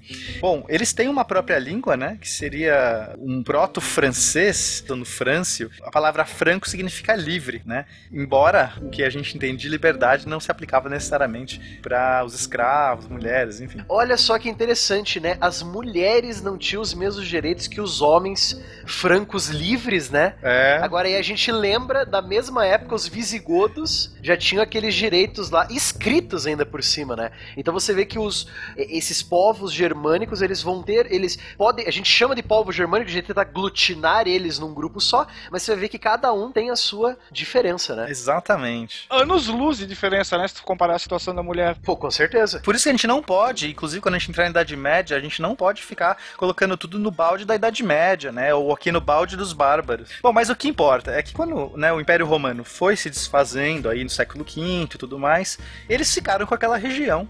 E aí existe toda uma mítica por trás da, da fundação da dinastia Merovíngia, que é atribuído ao seu líder, o grande líder Meroveu, que, enfim, a- a- os, os- os historiadores não- ainda não sabem exatamente é, se existiu ou como que era essa figura. É mais um desses grandes líderes, né? Que a gente vai ver por aí. É, se eu não me engano, a gente só conhece o neto dele, né? É, o- a gente só conhece os sucessores dele. E o no, no Matrix, né, tem o Merovingio. foi um dos piores vilões do cinema, mais mal aproveitado. Eu considero ele um pseudo vilão, cara, porque aquilo lá não dá nem. Não, não muito Não, ruim, muito lá ruim. Nem conta, cara. Somos os godos, sim, os godos, os mais temidos bárbaros do mundo. Por onde passamos, deixamos um rastro de destruição. Mas o que importa é que ele é uma dessas figuras lendárias, assim como o Rei Arthur e outros que, que vão fazer parte dessa mítica, que é usado, os, os povos usam essa mítica para se fortalecer. A gente tem que entender que esses povos, eles estão se constituindo como povos. Deixa eu ver se entendi. Você tá falando que o Meroveu é o rei Arthur dos franceses, isso? Olha só, colocando palavras na minha boca. Pronto. Mas eu acho que sim, cara, porque eles é, é comum na França, até você vai ver na Guerra dos 100 Anos e tudo mais, eles se referirem a, a esse antepassado de Clovis, e, e, né, que a gente vai chegar em Clovis, e portanto. Carlos Magno, tudo isso de uma maneira mítica que vai deixar essas pessoas com uma identidade. É, Você, a gente tem que entender que esses povos estão buscando uma identidade. E isso também é um dos motivos do próprio cristianismo. Sabe o que é legal citar aqui, Pena? Você falou dessa coisa do, do mítico, essa coisa mítica que vai, vai fundar algumas ideias na Idade Média, né? Tem o, o seriado Vikings, né? E na terceira temporada, pros, pros episódios finais, eles acabaram querendo invadir Paris, né? Uhum. e só que Paris era a capital dos reinos dos, fr- dos francos do oeste, né? O reino da Franquia Ocidental. A Franquia Oriental ia virar o Sacro Império Romano, né? Se eu não me engano, era Carlos o Calvo, que é, é neto do Carlos Magno, né? Ele tava lá é, segurando a cidade. E tem a tal da Auriflamme, né? A bandeira do São Dinis, o grande símbolo da- dos franceses, que é a bandeira do São Dinis, que é o patrono da França, ou da Franquia, no Uhum. caso, né?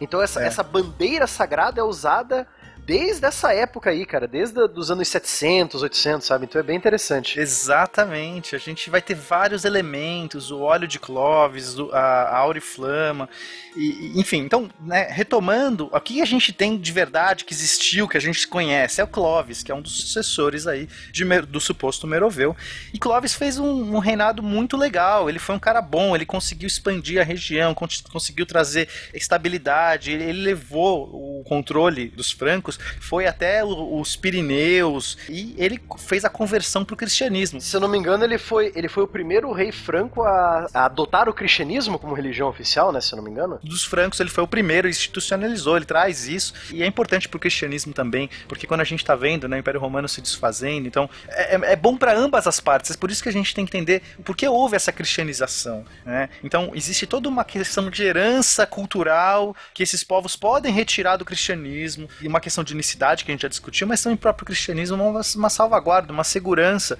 porque a gente está vendo ali é, uma multidão, uma, é, uma, uma grande. A gente está vivendo um período turbu- turbulento, né? E aí o que vai sair disso? Então, nesse momento, para o cristianismo é bom que os povos todos se cristianizem-se, né? Eu penso assim, Pena. Eu acho interessante. Eu, eu passo esse pensamento meu para os meus alunos, né? A igreja, ela, ela é a única instituição que sobreviveu à queda do Império Romano Ocidental, né? A Igreja Católica, Apostólica Romana. Ela não tem mais o braço armado do, do Império para protegê-la, mas ela tem duas coisas importantes. Ela é a guardiã dos escritos e da cultura romana, que lembre-se é o que os bárbaros também querem. Eles querem um pouco da cultura romana, né? Exato, e, e do dinheiro também, né? Então tem tudo aí. Isso, e é uma instituição rica. Então você tem, você tem essa troca. Seguinte, meu filho, você aceita Jesus como seu salvador, a gente faz um acordo aqui, ó, né? Rola um dinheirinho e uma, um conhecimento, aí você protege a gente, pode ser? Ah, pode ser, né? Então você tem esse acordo, né? Uma mão lava a outra de novo, né? E aí a igreja volta a ter o seu braço armado, né? E volta a ter o braço armado. Mas, Exato. e agora vamos pensar do ponto de vista desses povos. Esses povos também não estão tão seguros nas suas terras, porque assim como eles chegaram, outros estão vindo aí, e amanhã pode mudar tudo. E eles são povos que a gente põe no mesmo saco, mas não são, né? Eles, cada um tem as suas individualidades. Sim, é a segunda onda de invasão, né? Que aí seria a segunda onda de invasão é a onda dos vikings, dos magiares, dos ávaros, do- dos balcãs, né? Então você tem, você tem uma segunda onda ainda, né? Exato, eles sabem disso, eles estão sentindo essa pressão. Então, será que não é interessante todos nós sermos cristãos ou, ou dividirmos algum elemento que nos une, mesmo que seja só na religião, mesmo que seja. Você percebe? Porque é mais fácil, no momento de crise, vocês se identificarem mutuamente e se defenderem contra os outros povos. Então, é um, é um jogo, é, é uma, é uma grande.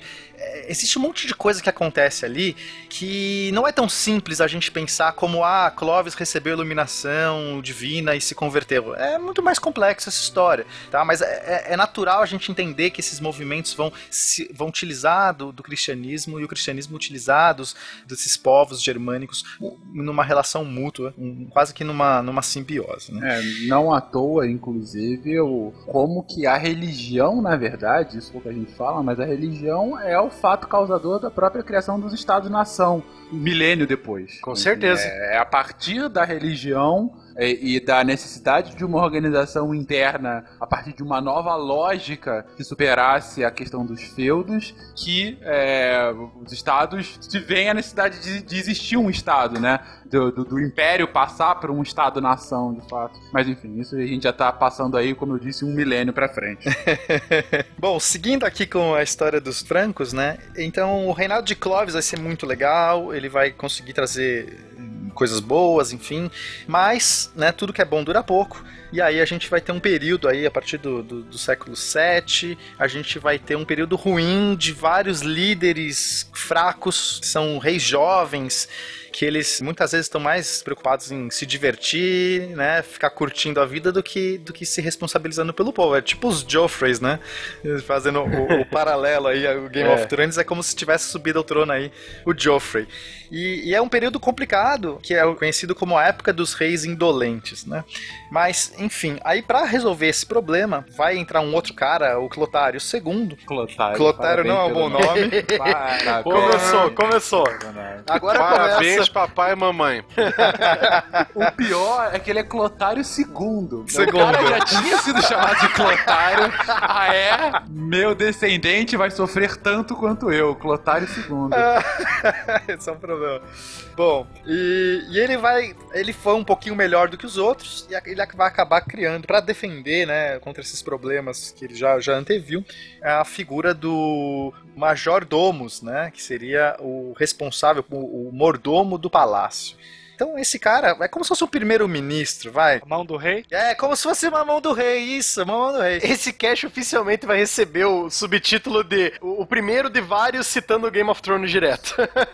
Isso é, só serve pra ilustrar que o nosso amigo R. Martin se baseou na história, né? Aham, é um bom pesquisador. Enfim, então vai, a mão do rei, né, o mordomo do palácio, né, parece uma coisa do tipo, o cara vai estar abrindo a porta ali, e, e só que isso tudo é só pra despistar quem tá no poder, se sentir no poder ainda, mas quem vai realmente começar a tomar essas decisões e garantir o bom andamento do reino vai ser esse cara, né. Sim, porque se você parar pra pensar, todos esses descendentes do Clovis estão querendo festejar, estão querendo aproveitar, fazer é, disputas e, é, lógico, disputas de briga, né, e festas, eles querem se divertir. Ah, o meu tatara-tataravô fundou esse reino, agora eu quero me divertir. Então quem que vai reinar de verdade, quem vai comandar o reino dos francos, vai ser esse mordomo do palácio, né, o Major Domus. Alguém precisa botar ordem na casa, né? Sim, exatamente. Exato. E aí o que, que vai acontecer? Um desses mordomos, né, um dos mais famosos vai ser quem? Carlos Martel. E o Carlos Martel vai ter uma importância grande porque nessa época, de fato, o papel do mordomo, do, do maior, né, do, do major domus, está maior até do que do rei. E ele vai conseguir impedir os avanços dos árabes que estão tentando entrar na Europa. Eles estão se infiltrando e vai ter uma batalha muito importante que Carlos Martel vai sair fortalecido, vai vencer, vai conseguir impedir essa invasão árabe. E aí o seu filho, que vai ser o Pepino Breve, O inventor da rapidinha. Sem comentário. Muito bom achar. ai, ai. E aí, então, Pepino Breve vai ser o, o novo rei, vindo dessa desse novo fortalecimento que a gente vai, então, chamar de dinastia carolíngia, né? Saindo da dinastia merovíngia, porque tá vindo de, do Carlos Martel. E, e aí, essa dinastia carolíngia que vai é, ser a base do Sacro Império Romano, com Carlos Magno, e aí a gente deixa pra continuar essa história um pouquinho mais pra frente. Ó, Gente, eu tenho que comentar uma coisa, assim, além do, da explosão de cabeça de majordomos, mordomo, que isso pra mim já valeu o cast, deixa a pergunta aqui pra vocês, é meio besta, mas assim, eu foi, automaticamente pensei, será que aquela máxima de que a culpa é do mordomo talvez seja um resquício, porque a, a mão do rei tentava tirar o poder dele e o pode ser. matava? Pode Caraca. ser, pode ser. É, seria o atual eu não sei de nada. A culpa é dele. Tem o, eu não consigo opinar como é Não que posso é. o- opinar sobre isso. Eu não posso opinar sobre isso. Vocês veem que a gente tá gravando pós-Oscar, né, gente? Deixa eu aproveitar, tem uma série de documentários da BBC que fala sobre os bárbaros e eles têm um episódio para determinados povos. O episódio dos francos é bem legal. Também tem completo no YouTube. É um episódio sincero, né? Falando francamente, é. Muito bom. Essa dupla de, de Gaspar tá, tá bacana hoje, hein? Puta merda. Aproveitando falando desses documentários, né? Tem de vários povos e é legal destacar dois aqui que, que a gente usou, né, pra, pra, pra pesquisa. Esse dos francos, que é, é bem sincero, como disse o Guaxinim, e tem um sobre o- os reinos, os saxões, que fizeram os reinos saxões na, na Inglaterra, né? Entraram em briga contra os, os romanos e os bretões nas ilhas, né? E outro povo que a gente tem que comentar aqui, a gente já mencionou um pouco dos visigodos, que acabam ficando mais no oeste da Europa, na, na Península Ibérica. Agora sobre os francos que ficam na Europa Central, na meiuca, Na né? meiuca. É, França, Ale- atual França, Alemanha e região, né? E agora a gente vai para o noroeste da Europa, para as ilhas que hoje são a Grã-Bretanha, para falar um pouco dos saxões e dos ângulos. É legal, né, é, Fernando, a gente falar dos anglo-saxões, né? Tem vários documentários interessantes, né, Guaxinim? Quais são eles aí que a gente deu uma usada aqui na pauta? Tem o- os anglo-saxões da Discovery Civilization, tem uma hora de duração, ele conta a origem do- dos povos anglo-saxões, né? A influência que eles tiveram na história da, da, da Grã-Bretanha hoje, é, da origem na, na Alemanha até a migração que eles fizeram para as ilhas, né? Ele tem completo no YouTube, vai estar no, no post. O documentário são os bárbaros, os saxões da History Channel, da época que eles não falavam só sobre alienígenas. Dessa vez ele falando sobre os saxões, né? Também tá no YouTube completinho. E o outro documentário também é da Discovery Civilization, Segredos Medievais medievais. Esse já é mais é, puxando pro lado do sensacionalismo, né?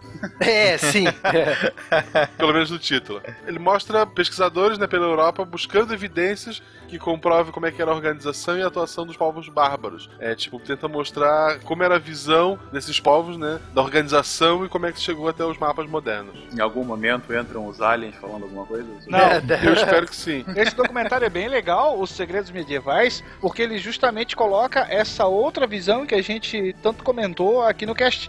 Ah, eles procuram é, justamente ressaltar a importância que os bárbaros tiveram na formação da própria Europa. Então fala um pouquinho desse povo, de- desses povos, tanto os anglos quanto os saxões, o, o Matheus. Então, né, antes de mais nada, né, vamos responder por que chamar saxões, né? Por que essa palavra, os saxões, né? Os francos nós vimos, né, Pena, que para aquele povo a palavra franco significa livre, né? Perfeito. Uma pessoa livre. Para os visigodos, ele tem uma origem mais latina, da, da língua latim, que significa os godos do oeste, né? Porque Uhum. o povo godo se dividiu em dois: os ostrogodos. E os nerds? É isso. Os ostrogodos e os poliglotas. Aí. os poliglotas. E os trogloditas também. Os trogloditas. Então, se eu não me engano, os visigodos são os godos do oeste.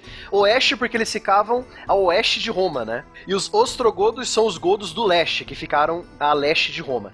Então, é, você tem essas origens. Então, por que, afinal de contas, saxões, né? Então, a palavra saxão, o povo saxão, ele recebeu esse nome de acordo com alguns historiadores e linguistas, né, é por causa eles usavam uma espada curta de um único gume chamada Siax. Então, você tem essa arma que eles usavam chamada Siax, uma arma muito boa por sinal, né, uma espada curta para combate corpo a corpo, principalmente na, na formação que os, os germânicos mais adoravam, que é a famosa parede de escudos, né? E ela tem um formato bem peculiar. Eu já forjei uma Six na- no meu grupo de armaduras e armas e tudo mais.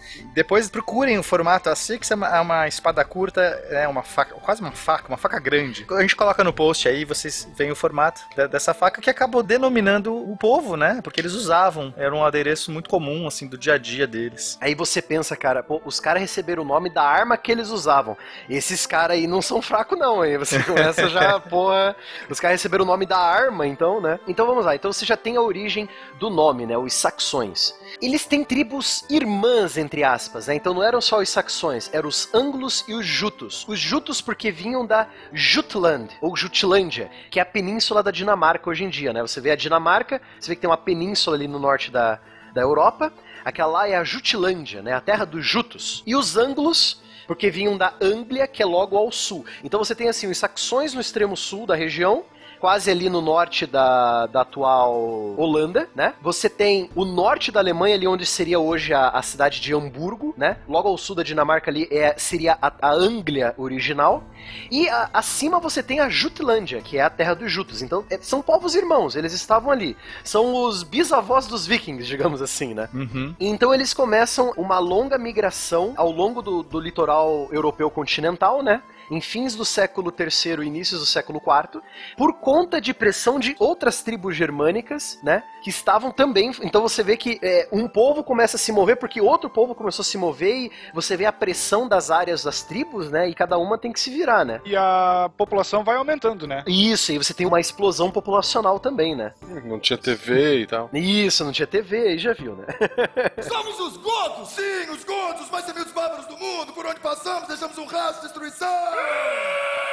É especialmente os saxões que entraram em vários conflitos contra os francos, que nós já falamos aqui, pelo controle da região da atual Bélgica e Holanda. Então os saxões entraram em briga com os francos, os francos entraram em briga com os visigodos. Então você vê que não é nin- ninguém é amigo de ninguém ali, cara. Ninguém é amigo de ninguém. Se são aliados, é por interesse. Aí no início do século V, com o enfraquecimento, logicamente, do Império Romano Ocidental e com a grande pressão ainda agora dos hunos e dos povos das estepes, né? Além dos outros povos bárbaros, essas três três tribos, os ângulos, os jutos e os saxões, eles começam a fazer uma grande expansão naval. Olha só, cara, eles começam a, em vez de expandir por território, porque já estava sendo tudo ocupado já, né, pelos francos, pelos ostrogodos, visigodos, tava tudo cheio já a Europa. Ah, tem umas ilhas perdidas ali, a, a tal das ilhas britânicas que os romanos já largaram faz tempo. Vamos pegar para nós então, já que tá tudo largado, né? Eles começaram uma, uma grande migração naval, cara. Então, isso que é uma grande característica dessas três tribos. E aí eles vão en- encontrar quem lá? Os bretões que estavam por lá, né? Exatamente, o- os povos célticos que já tinham se misturado um pouco com os romanos, eles são, são os remanescentes de uma cultura romana e céltica misturada naquela ilha. Que hoje seriam os antepassados dos atuais galeses do país de Gales, dos irlandeses e dos escoceses. Só que eles não começam como colonizadores, eles começam como saqueadores, eles vão para saquear, principalmente os jutos. Então a terra deles é pobre, eles vão para terras de outros para saquear. Agora, já os saxões e os anglos não, eles vão para colonizar, justamente por causa da pressão que estava na terra original deles, né? É, eles tentam se estabelecer. Porque é, saquear, basicamente, você vai lá, pega e volta, né? Isso, porque os jutos, eles se aproveitavam da geografia da Jutlândia, o quão norte eles estavam, ali já era Escandinávia, então os hunos acabaram não indo tão ao norte assim. E, e os jutos também nunca viram tanta vantagem em sair das suas terras, então eles mantiveram as terras deles, só que eles navegavam, roubavam o que queriam e voltavam para casa. Os saxões e os ângulos não, como eles estavam mais ao sul do que esse povo irmão deles, eles tiveram que fugir. Aí fugiram, é, justamente foi essa migração em massa para criar reinos na chamada agora a, a Grã-Bretanha anglo-saxônica, né? Ou a Inglaterra anglo-saxônica. Uma dúvida rápida: os Jutos é, estavam em ilhas também. Não, não, os jutos estavam na península. Ah, tá. Não. E- Eles chegaram às Ilhas Britânicas. Teve o caso de um líder juto que levou o seu povo para fundar um reino chamado Reino de Kent, no, no sul da Inglaterra. Mas esse reino não vingou muito, porque logo os saxões que também estavam se estabelecendo na ilha já pegaram o, o reino para eles, né? Eu acho legal citar aqui a questão do mito do, de Camelot, do Rei Arthur e tudo mais, que é bem nessa, nesse momento, né, que você tem o final do Império Romano, e aí você tem esses bretões, que são uma mistureba, né, das, das tribos celtas com os romanos e tudo mais, que estão ali naquela região, e tem os... agora os invasores são os saxões, né, então do ponto de vista desses povos, é o que? Eles tentando se organizar para defender, então o Rei Arthur vai ser o grande líder. Então, a última teoria histórica é que esse Arthur ele realmente existiu, só que ele era um comandante da guarnição romana nas Ilhas Britânicas. Ele era um general e não um rei, né? Isso, ele era um general. E é isso que é legal, aproveitando que o Spengler falou. Vamos sair um pouco de Game of Thrones. Vamos citar um outro cara que, por sinal, uma obra dele tá virando série, né? Que é o Bernard Cornwell. A obra dele, no caso, é a- a- as Crônicas Saxônicas, que tá virando série. Mas eu quero destacar uma trilogia antes das Crônicas Saxônicas, que é a trilogia As Crônicas de Arthur. O rei que não é rei. Ele é, é- é bem assim que ele destaca Arthur. Arthur, o rei que não é o rei, entendeu? O background histórico dele é o mais preciso possível para um romance histórico. É muito legal, é muito legal. Então, recomendo tanto as, as crônicas saxônicas que vão contar mais pra frente do que a gente tá, quanto a trilogia aí do Rei Arthur. Mas só pra contextualizar, então, esse Arthur, dessa lenda toda que vai ganhar força depois na Idade Média, mais pra frente e tudo mais, provavelmente ele vai ser um general ali que vai conseguir uma vitória muito importante na chamada Batalha de Montbadon e contra os saxões, que vai retardar a entrada, porque os saxões já poderiam ter entrado muito antes, não fosse essa frente que eles levaram, que os bretões conseguiram eleger contra, e na Batalha de Montbadon que vai ser definitiva. Mas enfim, depois não tem como, os saxões vão chegar lá, vão, vão atravessar o mar e vão se estabelecer. E o legal da- da- das crônicas de Arthur, que no original, numa tradução literal, seria as crônicas do Senhor da Guerra, né? E aí tu evoca ainda mais a presença do comandante de tropa, e não simplesmente um monarca. Exatamente. Muito bem. Aí nós temos os ângulos e os saxões chegando, chegando pra chegar mesmo, pra ficar, né? Aí você tem o período conhecido como Inglaterra anglo-saxônica, que, que por sinal muitos ingleses escolhem esquecer esse período, justamente, Fernando, por causa daquela ideia de que não, os saxões e os anglos eram bárbaros, não temos nada a ver com esse povo aí, entendeu? Então é um período que vai do ano 450 até o ano 1066. Ah, então pouca coisa, só 500 anos. É, só 500 anos. Quando uma nova invasão acontece, que nesse caso é a invasão dos normandos, né? Do povo da França. Que vai, né? vai ser um- uma batalha incrível, mas não vamos entrar em detalhes Não, ainda. não, não, não vamos. Vamos deixar para os próximos capítulos. O mais interessante, voltando aqui, e olha só como o George Martin foi super esperto e super inteligente na pesquisa dele. Ele realmente pega a ideia de Westeros, dos sete reinos que obedecem a um rei só numa capital só, né? Que no caso quem começou isso foram os Targaryen, né? Aqui, nessa época, na, na Inglaterra dessa época, nós temos a chamada Heptarquia, ou o governo dos sete reinos. Pam, pam, pam. Pam, pam, pam, né? E tem aquele, aquela marmota virando, né? Então aqui, ó, é, desencavamos a origem de Game of Thrones aqui pra vocês, né? Então, qual que é essa ideia da heptarquia? Você tem uma única terra, um único solo, que é a Englaland, né? Que é a terra dos ângulos, a terra dos saxões. Westeros. É, o Westeros, no caso, né? Só que você não tem uma capital única. Você não tem a ideia de uma Inglaterra ou Anglaland unificada. Cada reino tem o seu rei e esses reinos vão ou conversar de bem ou conversar de mal com espada e escudo na mão, né? Não seriam guerras civis porque os governos são diferentes, mas eles têm em comum é a cultura. Então por isso que eles falam que a, a Anglaland nessa, nessa época, né, a Inglaterra, ela é unida por uma cultura única, a cultura dos anglo-saxões. Eles falam a mesma língua, têm as- as- os mesmos traços culturais, só que cada, cada reino tem o seu governante, né? Não, é um- não são reinos unificados. Sério, nesse exato momento eu tô me sentindo um idiota por ter acreditado minimamente na história do, do Martin. e agora que vocês estão mencionando isso da heptarquia, eu tô pensando, puta, tinham os primeiros homens, que na verdade eram os celtas. Sim. E aí vieram. Não, não, não, mentira, mentira. Tinha um povo da floresta que na verdade eram os celtas. E aí vieram os primeiros homens, que na verdade foram os romanos, que construíram inclusive a muralha. A famosa muralha de Adriano, que até hoje está lá na fronteira entre Inglaterra e Escócia. E tem os outros também, né? É, é, e os primeiros homens são. Depois acabam se separando em sete reinos depois da invasão.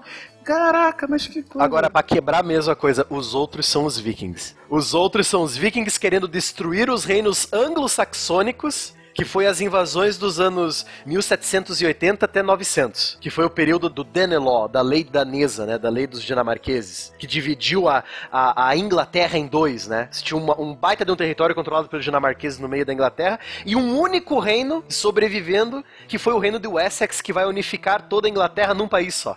Wessex, Westeros, caraca. Ai, É. meu Deus do céu. Eu não sei se eu amo ou odeio esse autor nesse exato momento, mas tudo bem. Então, eu falei tanto desses sete reinos, né? Então, lá pros- pelo século IX, lá pelo ano 800, pelo século 8 também, da nossa era, né? Da era comum, lá pelo ano 700, o, o ano 800, você vai ter sete reinos principais na ilha da Grã-Bretanha, né? Você vai ter o reino da Nortúmbria, o mais ao norte de todos, que ia dar justamente da muralha de Adriano, que fazia divisão com o reino dos Pictos, dos futuros escoceses, né?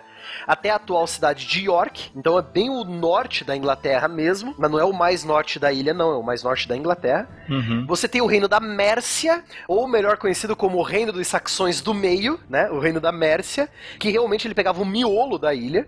Foi, numa época ele foi um dos reinos mais poderosos da ilha, ele quase unificou todos os, os reinos em um reino só, mas no fim não conseguiu porque a pressão dos vikings e a pressão dos, dos galeses e dos pictos foi muito pesada, então ele teve que dar uma parada com essa, essa ideia megalomaníaca de unificar a ilha, né? Aí você tem a- o reino da Anglia Oriental, ou o reino dos ângulos do leste, né? Que pegava ali a região de Norfolk e Suffolk, no norte de Londres. E aí você tem os reinos saxônicos de Essex, ou saxões do leste, o reino de Kent, que foi um dos primeiros reinos da ilha, que começou como um reino juto, mas aí foi conquistado pelos saxões. E foi um dos primeiros a se converter ao cristianismo. Isso, foi um dos primeiros que converteu ao cristianismo. Aí você tem o reino de Sussex e Wessex, que é o reino de saxões do sul e saxões do oeste, né? Respectivamente. E olha só uma coisa interessante, cara. O nosso querido e famoso Santo Agostinho de Canterbury, ou da Cantuária, ele foi o santo romano católico que converteu toda a ilha da Inglaterra ao catolicismo, né? Foi tipo um jesuíta, né? Ele foi o, gran- foi o primeiro jesuíta das Ilhas Britânicas, exatamente. Converteu todo mundo. Esse cara era bom de lábia, né? Esse cara é bom de lábia demais, cara.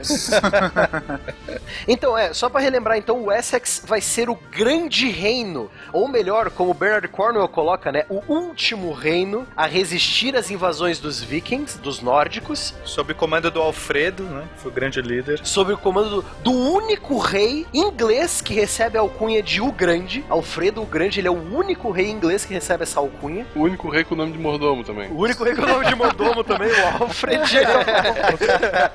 Muito bem. Então, aí você tem é, essa situação de Wessex reconquistando as terras de pagãos e unificando a cristandade inglesa em um único reino, o reino da verdadeiramente Inglaterra, né? Que vai acabar depois com, com as invasões dos normandos. Mas vai durar bastante, né? Até 1066. Sim, foi, sim. É um bocado, né? Quase 500 anos. E aproveitando a deixa dessa segunda leva, né? Porque os, os nórdicos, os vikings, eles não invadiram junto com os bárbaros que invadiram Roma. Eles vieram depois, 200, 300 anos depois, né? Então nós temos aqui já o começo de uma segunda leva de invasões. Só que aí o inimigo não vai ser um bárbaro, o inimigo vai ser o pagão. Porque todos os reinos bárbaros que formaram depois de Roma viraram cristãos. E o inimigo agora é o infiel, é o pagão, né, Fernando? Ou seja, é o novo bárbaro.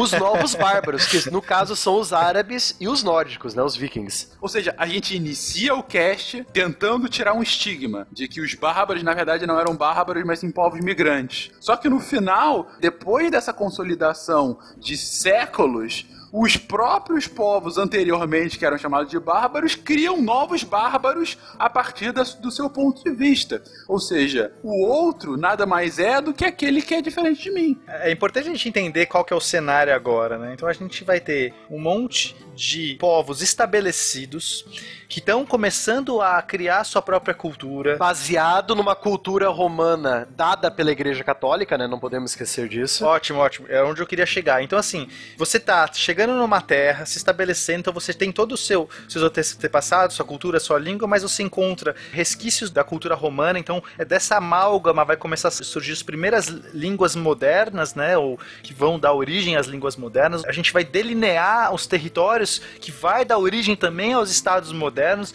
E por trás, o que, que você tem juntando, costurando tudo isso? Vai ter o cristianismo, a igreja, que vai ser o grande ponto em comum dessas civilizações. Então, quem estava de fora também sente uma pressão para entrar nesse bolo, porque quem está dentro do bolo tem uma questão de, de segurança, tem uma questão de dividir essa questão em comum, que as pessoas buscam isso, elas buscam, elas querem ter o seu, sua individualidade, seu próprio espaço, mas ao mesmo tempo elas querem estar protegidas, se sentindo num lugar que elas se entendam, que elas compreendem. Então, por isso que o cristianismo vai ter esse papel importante nesse momento de fortalecer essa Europa, né? Que é o que vai gerar toda a nossa cultura ocidental. Então a gente não pode abrir mão disso. A igreja também vai manobrar para tentar conter aquele ímpeto guerreiro, principalmente agora já da, da nobreza, tentando instituir a chamada trégua de Deus, né? Tentando limitar um pouquinho os conflitos. Exato, que eles não querem os conflitos internos, né? Tentando limitar os conflitos entre povos cristãos. E aí nós Isso. vamos ver o Vai fruto canalizar isso pra onde? Pros infiéis. infiéis, exatamente. A Guerra Santa, exatamente. Agora você tem o, o, o milis,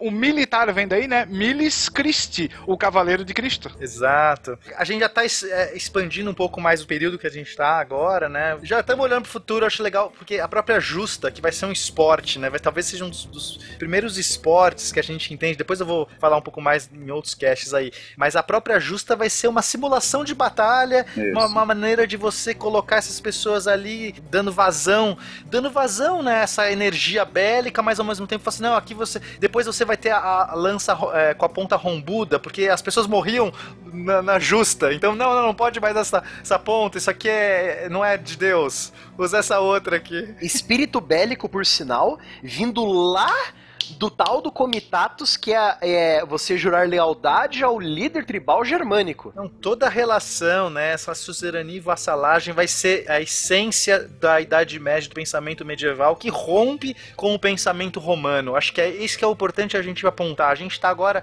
nas portas da Idade Média. né? Ah, Estamos Isso. abrindo as portas da Idade Média. O que, que a gente está mostrando? A gente está mostrando que a estrutura romana ela, ela, ela é totalmente diferente da nova estrutura plural de muitos povos, de povos que estão convivendo lado a lado com as suas diferenças, mas ao mesmo tempo buscando uma pacificação, buscando se estabelecer. Eles não querem também ficar a vida inteira ali lutando uns com os outros, buscando raízes. E aí, que, qual é a única estrutura possível para isso? Vai ser uma estrutura de suzerania e vassalagem, onde cada um cuida do seu, mas deve lealdade a outra pessoa e vice-versa. A única coisa que vai realmente sustentar todas essas diferenças culturais, de línguas, etc. A gente não tem mais uma única língua é, unificando esses povos. Então, eu gosto de entender a história quando a gente vai para isso, porque não temos, né, mocinhos, não temos bandidos, a gente tem o que é, o que, o que tinha que ser. É quase que inevitável, a inevitabilidade ou a inexorabilidade da história. Pena, nesse, nesse ponto eu tenho somente dois comentários pra você. O primeiro que seria bonito e extenso sobre como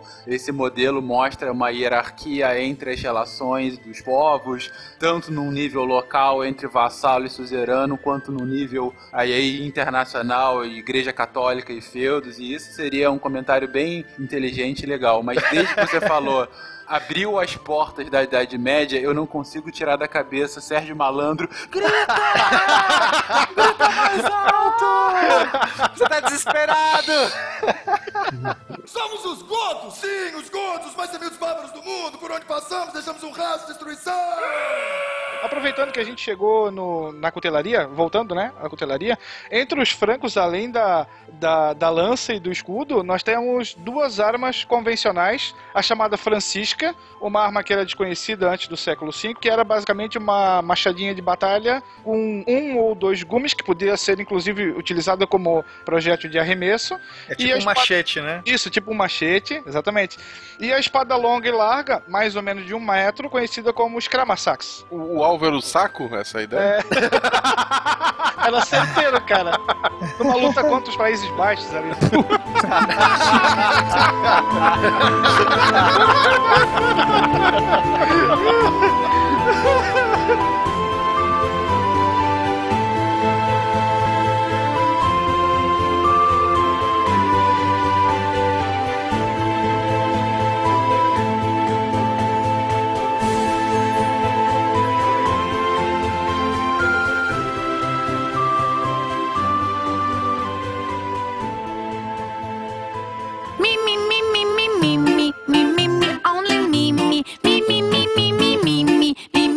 Sexy me, me, me, me, me, me, me, me, me, me, me, only me, me, me, me, me, me, me, me, me, me, me, me, sexy me. You have new mail. Olá, deviantes e derivados, sejam bem-vindos à nossa sessão de feedback, local onde recebemos suas cartas, e-mails e tudo mais que vocês quiserem mandar pra gente. Além de vírus e bactérias. Eu sou Marcelo Guaxinim. Eu sou a Fernanda.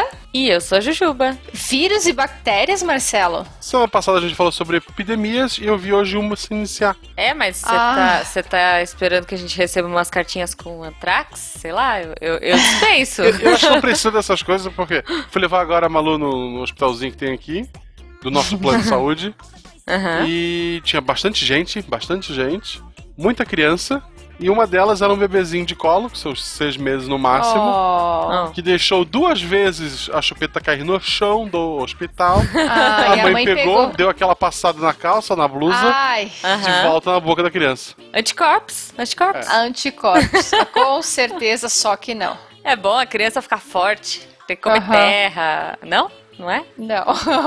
Ah, é, tava assim. Ah, foi, foi um terrível. Mas fui lá pela maluzinha, mas é só uma gripezinha, tá tudo certo então. Ah, que E bom. vocês estão bem? Estamos bem, sim, Marcelo. Sim, estou ótima. Então, já que tá todo mundo bem, é bom lembrar que o SciCast Podcast faz parte do Portal Deviante. Onde Sim. você tem também o Missangas Podcast, onde você tem o Melocast, onde você tem milhões de textos todos os dias, muita diversão. Visitem o portal diariamente, leiam os textos que estão lá, tem vídeo, tem tudo. Uhum. Não esqueçam, óbvio, Missangas também tem vídeos. Missangas tem uma surpresa que saiu essa semana também, dê uma olhada lá. É ai, isso ai, aí. ai, ai, ai. Sou muito curiosa, Marcelo. Ah, Sou então muito você vai ter que curiosa. ouvir. Você vai ter que ouvir. Você vai ter que ouvir. Eu ouço O todos podcast eles. mais sensacional da... Graças Essa- a Fê. Essa fui eu que inventei, né? Foi, então, graças a você, agora a gente tem slogan. Eu prefiro porque RAR é humanas. Tá, também, também. Quem quiser mandar alguma coisa física, caixa postal 466, CEP 89801974, Chapecó, Santa Catarina. Não mande antrax, por favor. Não, não. Mande amor. Não é mais o Silmar que abre, gente. Parem com isso. Isso, não é. Não, é porque se fosse com o Silmar, capaz. Aí eu não sei. É. E o primeiro e-mail é da Camila Ricks. Ricks, é isso? Hickley. É. Hickley. É a Lila, é a Lila do Twitter. Do Twitter, sim, ela comentou mais cedo que ela ia mandar um e-mail porque tinha falado da cidade dela. Uhum. E ela realmente mandou, então achei melhor selecioná-la aqui. Então ela é fisioterapeuta, tem 25 anos, é de Guarapuava. Olha aí, um dos motivos de escrever para vocês é que minha cidade apareceu nos comentários do último SciCast, o episódio 129, sobre epidemias. É, não é, não é um bom episódio pra citar, né? Mas tudo bem, tudo bem. Tudo bem. É, Eu, eu sou de Raccoon City, é o ponto zero da infecção zumbi do, do Resident Evil, então eu, eu te entendo. Grapuava e nela pensei durante o cast inteiro, pois é uma cidade do terceiro planalto do estado do Paraná, uma cidade de clima e altitude para outro tipo de epidemia, não citado no cast, a de doenças crônicas, no caso hipertensão e diabetes, ganham em disparada. Para essas, o nosso enfoque é diferente. Não se pensa em vacina, se pensa em prevenção e promoção da saúde. Mudança de hábitos. É um filme muito bom da Up Goper. eu, eu gosto desse filme, eu gosto do 2. O do... Aquela história, ah, qual filme o 2 é melhor que o 1? Um? Mudança de hábitos. O 2 É o lá que tem. do Oh, Happy Day. Eu lembro desse filme. Cara, o 2 é excelente. É eu gosto, excelente. eu gosto também. Me perdi. Volta. Além disso. É isso. Além disso, um grande número de pacientes de H1N1, tuberculose, hanseníase. Somos uma cidade bem diversificada. é, maravilhosa. Situando vocês, voltei a exercer minha profissão, fisioterapeuta. Estou num programa de resistência. de resi- Residência. Resistência também. De é, residência multiprofissional em saúde da família. Aqui mesmo somos a primeira turma e estou aprendendo muito sobre SUS. Que é lindo no papel e, como a Ashla falou, o que falta é melhor gestão nas três esferas de governo e também dentro das UBSs, deve ser Unidade Básica de Saúde, Uhum. e serviços de especialidade. Espero ter contribuído um pouco e também gostaria de mais casts com esses assuntos. Muito obrigada por todo esse tempo que vocês têm dedicado ao SciCast. Tá vendo? A Lila é das minhas, ela também gosta de episódios de doença. hoje, hoje esse- esses e-mails aqui estão super girl power, porque o meu e-mail também é de uma menina. Ela se chama Nayeli Rodrigues da Silva. Ela é estudante de mestrado, tem 25 anos e é de Ribeirão Preto. Ela escreve assim: Olá pessoal, primeiramente, parabéns pelo trabalho. Gosto muito de ouvir os podcasts, principalmente o SciCast. Trabalho com ciência na área de psicofarmacologia. Caramba, eu acertei de primeira. E estudo o canabidiol na Faculdade de Medicina da USP, em Ribeirão Preto. Se Interessante. precisarem. É, olha só, ela fala: se precisarem de alguma informação ou contato por aqui, podem contar comigo. É, Canabidiol é, é de cannabis? É de cannabis. Olha aí, É. é bom pra chamar pro Missangas, então. Olha só, Não, olha o não, preconceito. não Não, tem o próprio Vitor Caparica, Caparico. Sim, Ele é um defensor do uso medicinal. Tem algumas Aham. pessoas que defendem seu uso medicinal.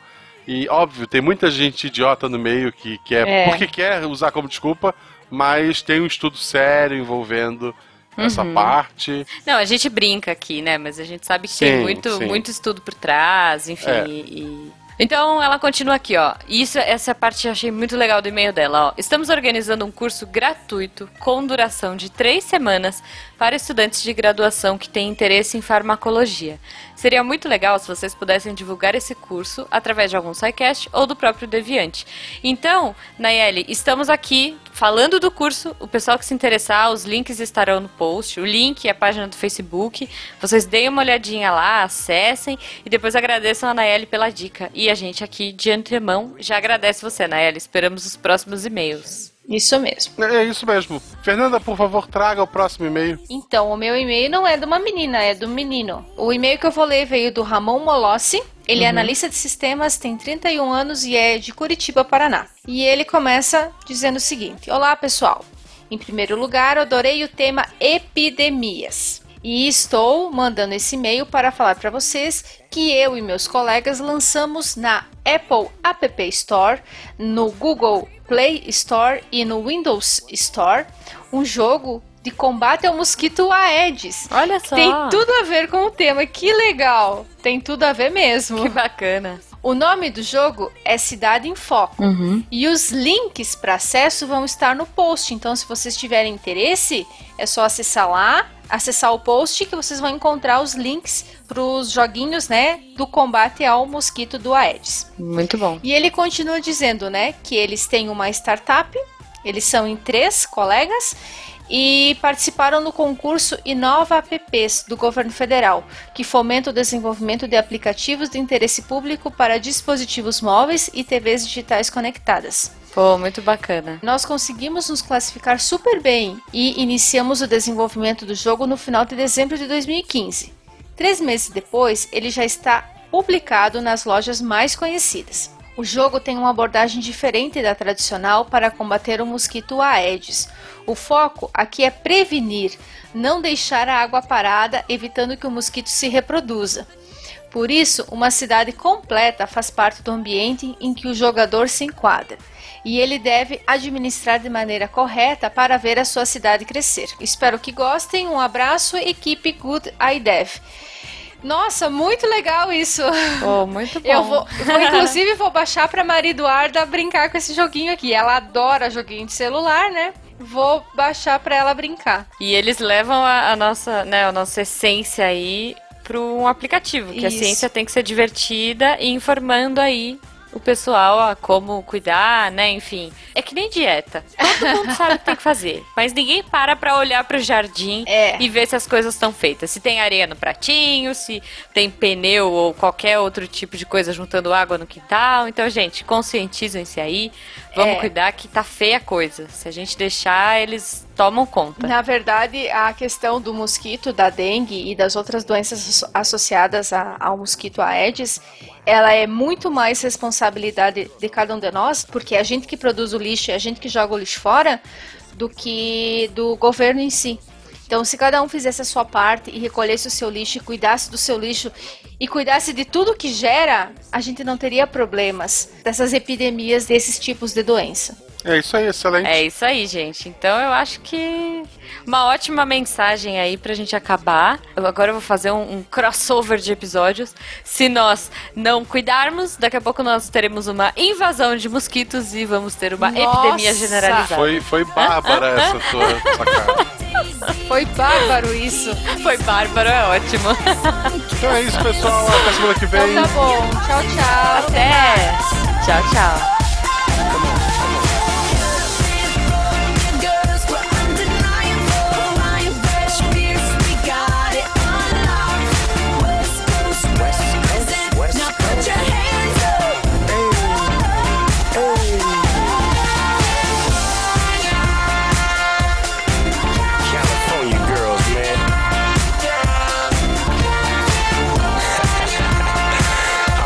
Wish you all could be California girls.